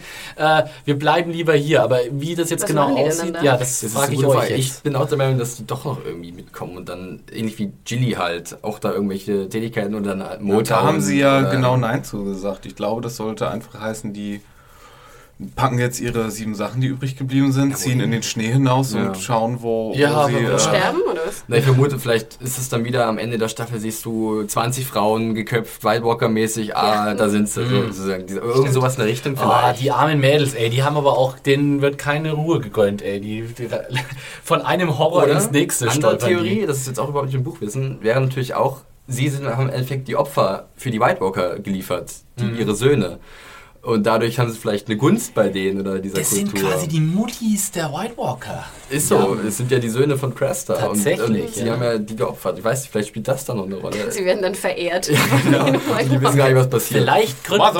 Dann rufen die auch Misa, Misa, Misas. Misas. Stimmt. Vielleicht gründen sie auch eine äh, Fußballmannschaft und kommen ganz groß raus im Damenfußball. Das kann auch passieren. Es gibt viele Theorien jetzt dazu. Falls ihr euch äh, was einfällt, äh, lieben Hörern, was so mit Crestas Mädels passiert, 11. Girls, 11, dann äh, schreibt uns doch eine E-Mail an podcast.junkies.de für äh, kleine Inspirationen. Vielleicht wird da auch nochmal ein lustiges Spin-off draus. Ja. They lived in a horrible place. They escaped. Now watch Crestas wives discover their new lives. Ah, Sitcom on the way. Let's get Jack Lowry on the phone. So, wir haben noch ein bisschen äh, Feedback. Viel, viele Mails sind wieder eingerauscht bei uns und äh, die wollen wir jetzt natürlich auch noch ein bisschen äh, vorlesen und äh, daraus ein bisschen was verkünden. Wer hat denn was? Äh, wer greift doch mal in den Briefkasten? Äh, weil wir gerade noch beim Psycho waren mit, mit Karl Tenner hieß er, äh, machen wir nochmal mit zwei anderen Psychos weiter, würde ich sagen. Und zwar haben wir nochmal eine E-Mail bekommen von der lieben Cornelia, die Diplompsychologin ist. Und wir hatten ja schon letzte Woche eine E-Mail von unserem Wirtschaftspsychologen, der sehr ausführlich ähm, Ramsey und Joffrey analysiert hat für uns. Ich schaue mal parallel in Ja. unsere Kartei. Blätter mal nochmal namentlich zu er erwähnen, weil er Genau. sich verdient. Ich glaube, das war unter P wie Psychologe und der Name war Daniel Klein. Ich gucke mal, das stimmt wirklich? Jupp, Daniel Klein. B, hier, Bachelor Wirtschaftspsychologe. Genau, und jetzt haben wir sozusagen noch jemand für diesen Bereich, für der lieben Cornelia. Die hat uns nämlich jetzt hier diese E-Mail geschickt. Hanna, notier mal gleich Ich bitte. schreibe Achso, ja. parallel, füge ich ein. Cornelia. Füge ich. Ähm, ja, der hat uns diese E-Mail geschickt und da werde ich jetzt mal kurz ein Stückchen von vorlesen. Äh, ihr badet um eine psychologische Einschätzung zu Joffrey und Ramsey. Die kann es nicht geben, dafür fehlen fundierte Informationen zu den Personen, die ein Franchise naturgemäß nicht liefern kann. Weshalb eine Diagnose nur im beruflichen Kontext gestellt werden darf. Bevor ihr nun in Verzweiflung geratet, hier nun die Psychologie der beiden nach dem ICD 10 GM 2014, die mit dem notwendigen Augenzwinkern zu lesen ist. Klein, kleiner Psychologe-Insider. diese kleine Kette Ja, aber dieses Buch immer. ist sowieso mit einem Augenzwinkern generell Ja. zu sehen, weil nach diesem Buch ist jeder, hat jeder einen Schaden. Ja. Also jeder, der so ein bisschen von der Norm abweicht, der seine 2,5 Händen Händen im Der Meinung bin ich der, sowieso. Der, Insofern äh, hat schon les da ruhig einen weiter. Eintrag drin. Ähm, gut, äh, zu Joffrey und Ramsey. Beide haben Persönlichkeitsstörungen. Das sind tief verwurzelte, anhaltende Verhaltensmuster, die sich in starren Reaktionen auf unterschiedliche persönliche und soziale Lebenslagen zeigen. Sie verkör verkörpern gegenüber der Mehrheit der betreffenden Bevölkerung deutliche Abweichungen im Wahrnehmen, Denken und Fühlen und in den Beziehungen zu anderen. Solche Verhaltensmuster sind meistens stabil und beziehen sich auf vielfältige Bereiche des Verhaltens und der psychologischen Funktion.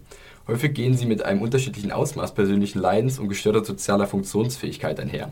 Persönlichkeitsstörungen treten meist in der Kindheit oder in der Adoleszenz in, Erscheinungen, in Erscheinung und bestehen während des Erwachsenen, Erwachsenenalters weiter. Jetzt haben wir hier noch. Das werden wir bei Joffrey jetzt nie erfahren. Ja, Meine Prognose wäre keine gute gewesen. ähm, Ramsey ist da als Testobjekt wahrscheinlich noch am sinnvollsten, weil er ihn zu beobachten. Jetzt haben wir hier noch äh, sehr viel äh, detaillierte Informationen, aber die sparen wir jetzt aus Zeitgründen erstmal aus. Aber vielen Dank, Cornelia, für diese E-Mail. Äh, du bist in die Kartei aufgenommen, wenn ich das richtig gesehen habe. Ja, Oh. so.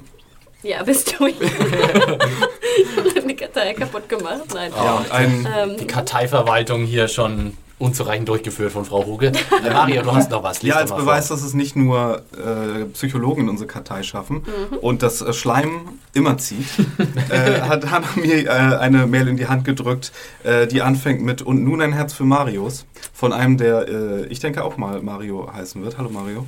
Äh, bevor ihr euren Mario nach Belize oder zum Personalgespräch in Hannas Büro schickt, ich finde es immer wichtig, mindestens ein Mario bzw. Marioshi in der alten Sprache im Team zu haben. Immerhin sind sie vom alten Blut und können viele Zusammenhänge erklären, die, normale Menschen die, die normalen Menschen verborgen bleiben. PPS, es gab nicht mal ein PS. War das das PS? Nee, nee, nee, gab es noch ein PS. Okay, dann eben trotzdem PPS. Falls ihr noch einen Kräuter- und Tee-Experten für eure Kartei braucht, ja, brauchen wir, äh, könntet ihr mich gerne aufnehmen. Spezialität sind hochwertige japanische Grüntees. Wir reden hier von echt grünem Zeugs. Vielleicht Ähm, kriegen wir das mal bei Hannibal oder so unter. und, oder? Und als Abschied noch Vala Marionaris. Sehr Sehr schön. schön. Also tragen wir ihn unter K wie Kräuter K- ein? K- K wie, ja. M wie Mario. mach, mal, mach mal T wie Tee und äh, K wie Kräuter. Genau. Beides. Tee und Kräuter kommt bestimmt irgendwann nochmal bestimmt auf. Keine Ahnung, aber ja. Ja. Also Mario ist drin. Irgendein Meister wird doch mal irgendwas über einen tollen Tee erzählen. fragen. Gibt's den wirklich? Wenn du jetzt nur Mario auf die Karte schreibst, dann hilft uns das, glaube ich, in. Philipp, das weiß ich doch. Ich muss es nachtragen. Ich habe nur leider die E-Mail-Adressen nicht mitgenommen. Verzeih. Verzeih. Stell mich bloß hier. Immer gerne. Ja, vielen Dank, äh, Fellow Mario. Genau, wir haben dann noch eine äh, E-Mail erhalten von einem Fallschirmjäger. Mhm, mhm, mhm. Die sogar, ähm, die ein bisschen direkter an den Thomas gerichtet ist, der ja heute leider äh, wegen Krankheit nicht anwesend sein kann. Ich muss es aber doch mal vorlesen, denn Martin hat sich äh, hat äh, hier etwas an, anzubringen. Hallo liebes Podcast-Team, ich habe eure Sendung jetzt alle nachgehört und muss sagen, super Job, den ihr da macht. Das ist der Art von Einsatz, die wir erwarten. Äh, alle Podcast-Sendungen bitte sofort umgehend äh, hören und auswendig lernen. Super Job, den ihr da macht, aber bei der letzten Sendung hat Thomas eine Aussage zur heutigen Ausbildung von Soldaten getätigt, die ich so nicht stehen lassen kann. Zur heutigen Ausbildung gehören nicht nur Schießen lernen und der Umgang mit mehreren Waffen, sondern auch die Steigerung der körperlichen Leistungsfähigkeit, Ausbildung in den verschiedensten Offensiv- und Defensivtaktiken, das gemeinsame Vorgehen in verschiedenen Größenordnungen, Verhalten im Gefecht und vieles mehr. Äh, Mar Martin äh, st- stört sich also sozusagen äh, ein bisschen daran, dass Thomas in letzter Woche meinte, in- bei, als Soldat da lernt man sowieso nur Schießen. Ja, mal mehr so ein bisschen Und- Kanonenfutter, ne? Ich glaub, das Genau, so Freundlichen Fußvolk. Von, von, welchem, äh, von welcher Armee haben wir denn da gesprochen, als Thomas das meinte? Ich glaube, ging es nicht um die Drachen? Genau, ich glaube, die Dornishmen, wie sie die Drachen bekämpft haben.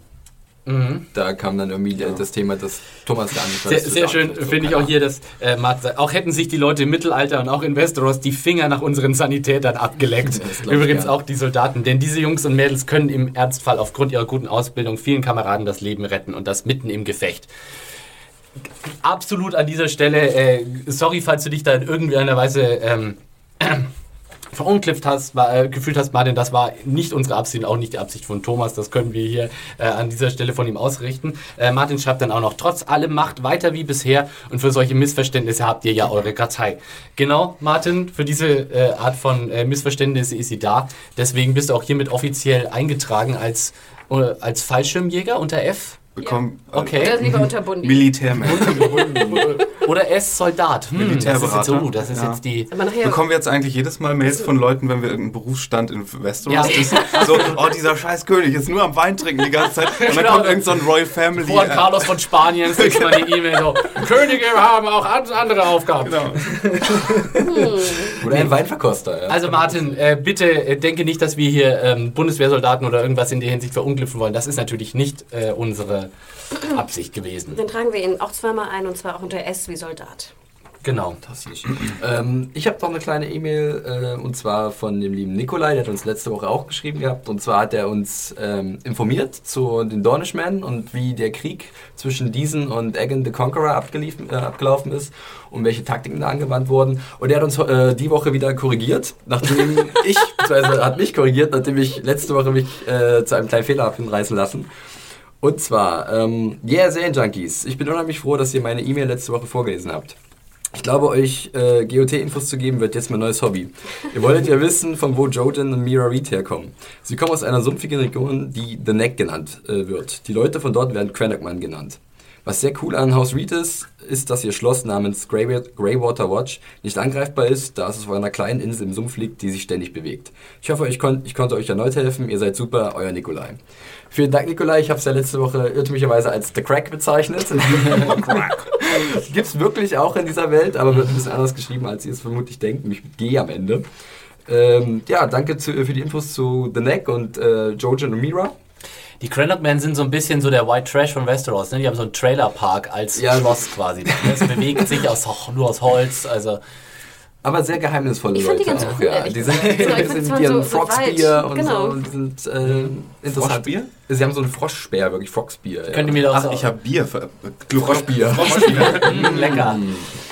Die können mir auch gut den True Detective da vorstellen, so in Oh den ja, Sümpfen von stimmt, Louisiana, genau. so mit ihrem Holzschloss. Ja, das war's von Nikolai. Äh, Dank. ich habe hier auch noch einen kleinen Kommentar von äh, Uga Diederich. Ah, genau, den wollte ich vorlesen. Sorry. Genau, wir sind hier auch mittlerweile auch bei YouTube vertreten, deswegen schaut auch mal vorbei, abonniert uns, würden uns sehr freuen darüber. Und äh, Oga Diederichs hat erneut äh, kommentiert und zwar sagt er, ähm, by the way, Wildling. Oga ist ausgelernter Erzieher und angehender Jugend- und Heimerzieher. Ich hoffe übrigens zutiefst, dass das dein richtiger Name ist, Uga. Uga ist Erzieher. Falls es in dieser Richtung Fragen zum Thema fehlerhafte Erziehung gibt, die ihr euch nicht selbst beantworten könnt, also äh, eine Mail an Uga. Ähm, Jugend- und Heimerzieher, Uga, wir würden dich gerne auch in die Kartei aufnehmen. Ich wollte noch kurz erwähnen, wir haben jetzt Nikolai unter B wie Buchsnob aufgenommen. das, das, das bin nicht böse. ja. Snobs kriegen ihre eigene Kartei, oder? Und dann so Kriegen unter D wie Datei Experten. direkt neben dem Papierkorb. Kriegen die. ist, ist, ist deren Kartei. und Uga, du bist jetzt äh, mit deinem YouTube-Handle natürlich unter äh, Erzieher, packe ich dich einfach mal rein. Und wie Philipp vorhin auch schon sagte, sehr, sehr wichtig wahrscheinlich in Ja, wir haben vorhin schon gesagt, eigentlich wäre so eine komplette Schiffsladung Sozialtherapeuten eigentlich mal möglich, die man einfach so am Strand von King's Landing einmal mal so freilässt und dann sollen sie in die sieben Königreiche wandern und Gutes bewirken. Das wäre, wär, glaube ich, echt mal dringend notwendig für dieses Land. Gut, äh, ich glaube, dann äh, haben wir es auch hier äh, in Sachen Feedback. Äh, Hanna hat es ja gerade schon erwähnt, unsere Podcasts gibt es jetzt mittlerweile auch auf YouTube. Wir freuen uns immer sehr, wenn ihr unseren Kanal dort abonniert. Ihr könnt natürlich auch dort kommentieren zu den einzelnen Ausgaben, könnt uns natürlich weiterhin Mails schicken an podcast.serienjunkies.de, falls ihr noch Teil der Kartei sein wollt, falls ihr uns einfach nur loben oder dissen wollt oder sonstige Anmerkungen zu machen habt, einfach per Mail. Game of Thrones gibt's äh, immer montags um 21 Uhr auf Sky Go und dann ab Dienstag auf Sky Anytime. Und uns gibt es dann natürlich wieder nächste Woche, äh, pünktlich um Montag mit der Podcast-Ausgabe zur aktuellen Folge. Auf Twitter gibt's uns auch. Wo kann man euch denn da finden, liebe Kollegen? Hanna. So schön, wenn ich an deiner linken Seite sitze, dann bin ich immer die Erste. Hm. Mich kann man finden bei Twitter unter dem Handle at MediaHore, M-E-D-I-A-W-H-O-R-E. Danke. Und, und, dich, und dich, Mario. Mario war kurz eingeschlafen. ähm, at Firewalk with me mit zwei E am Ende. Mich kann man unter John Ferrari finden mit einem Y anstelle eines J am Anfang. Mich gibt's unter @konsumkind und äh, mit diesen Worten verabschiede ich mich. Nächste Woche dann hoffentlich auch wieder der Thomas genesen zur sechsten Folge der vierten Staffel Game of Thrones. Bis dahin eine wunderschöne Woche. Ciao und macht's gut. Ciao, Ciao. ciao. Tschüss.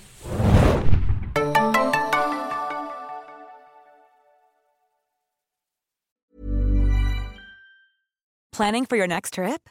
Elevate your travel style with Quince. Quince has all the jet setting essentials you'll want for your next getaway, like European linen, premium luggage options, buttery soft Italian leather bags, and so much more. And is all priced at 50 to 80% less than similar brands. Plus, Quince only works with factories that use safe and ethical manufacturing practices. Pack your bags with high-quality essentials you'll be wearing for vacations to come with Quince. Go to quince.com slash pack for free shipping and 365-day returns.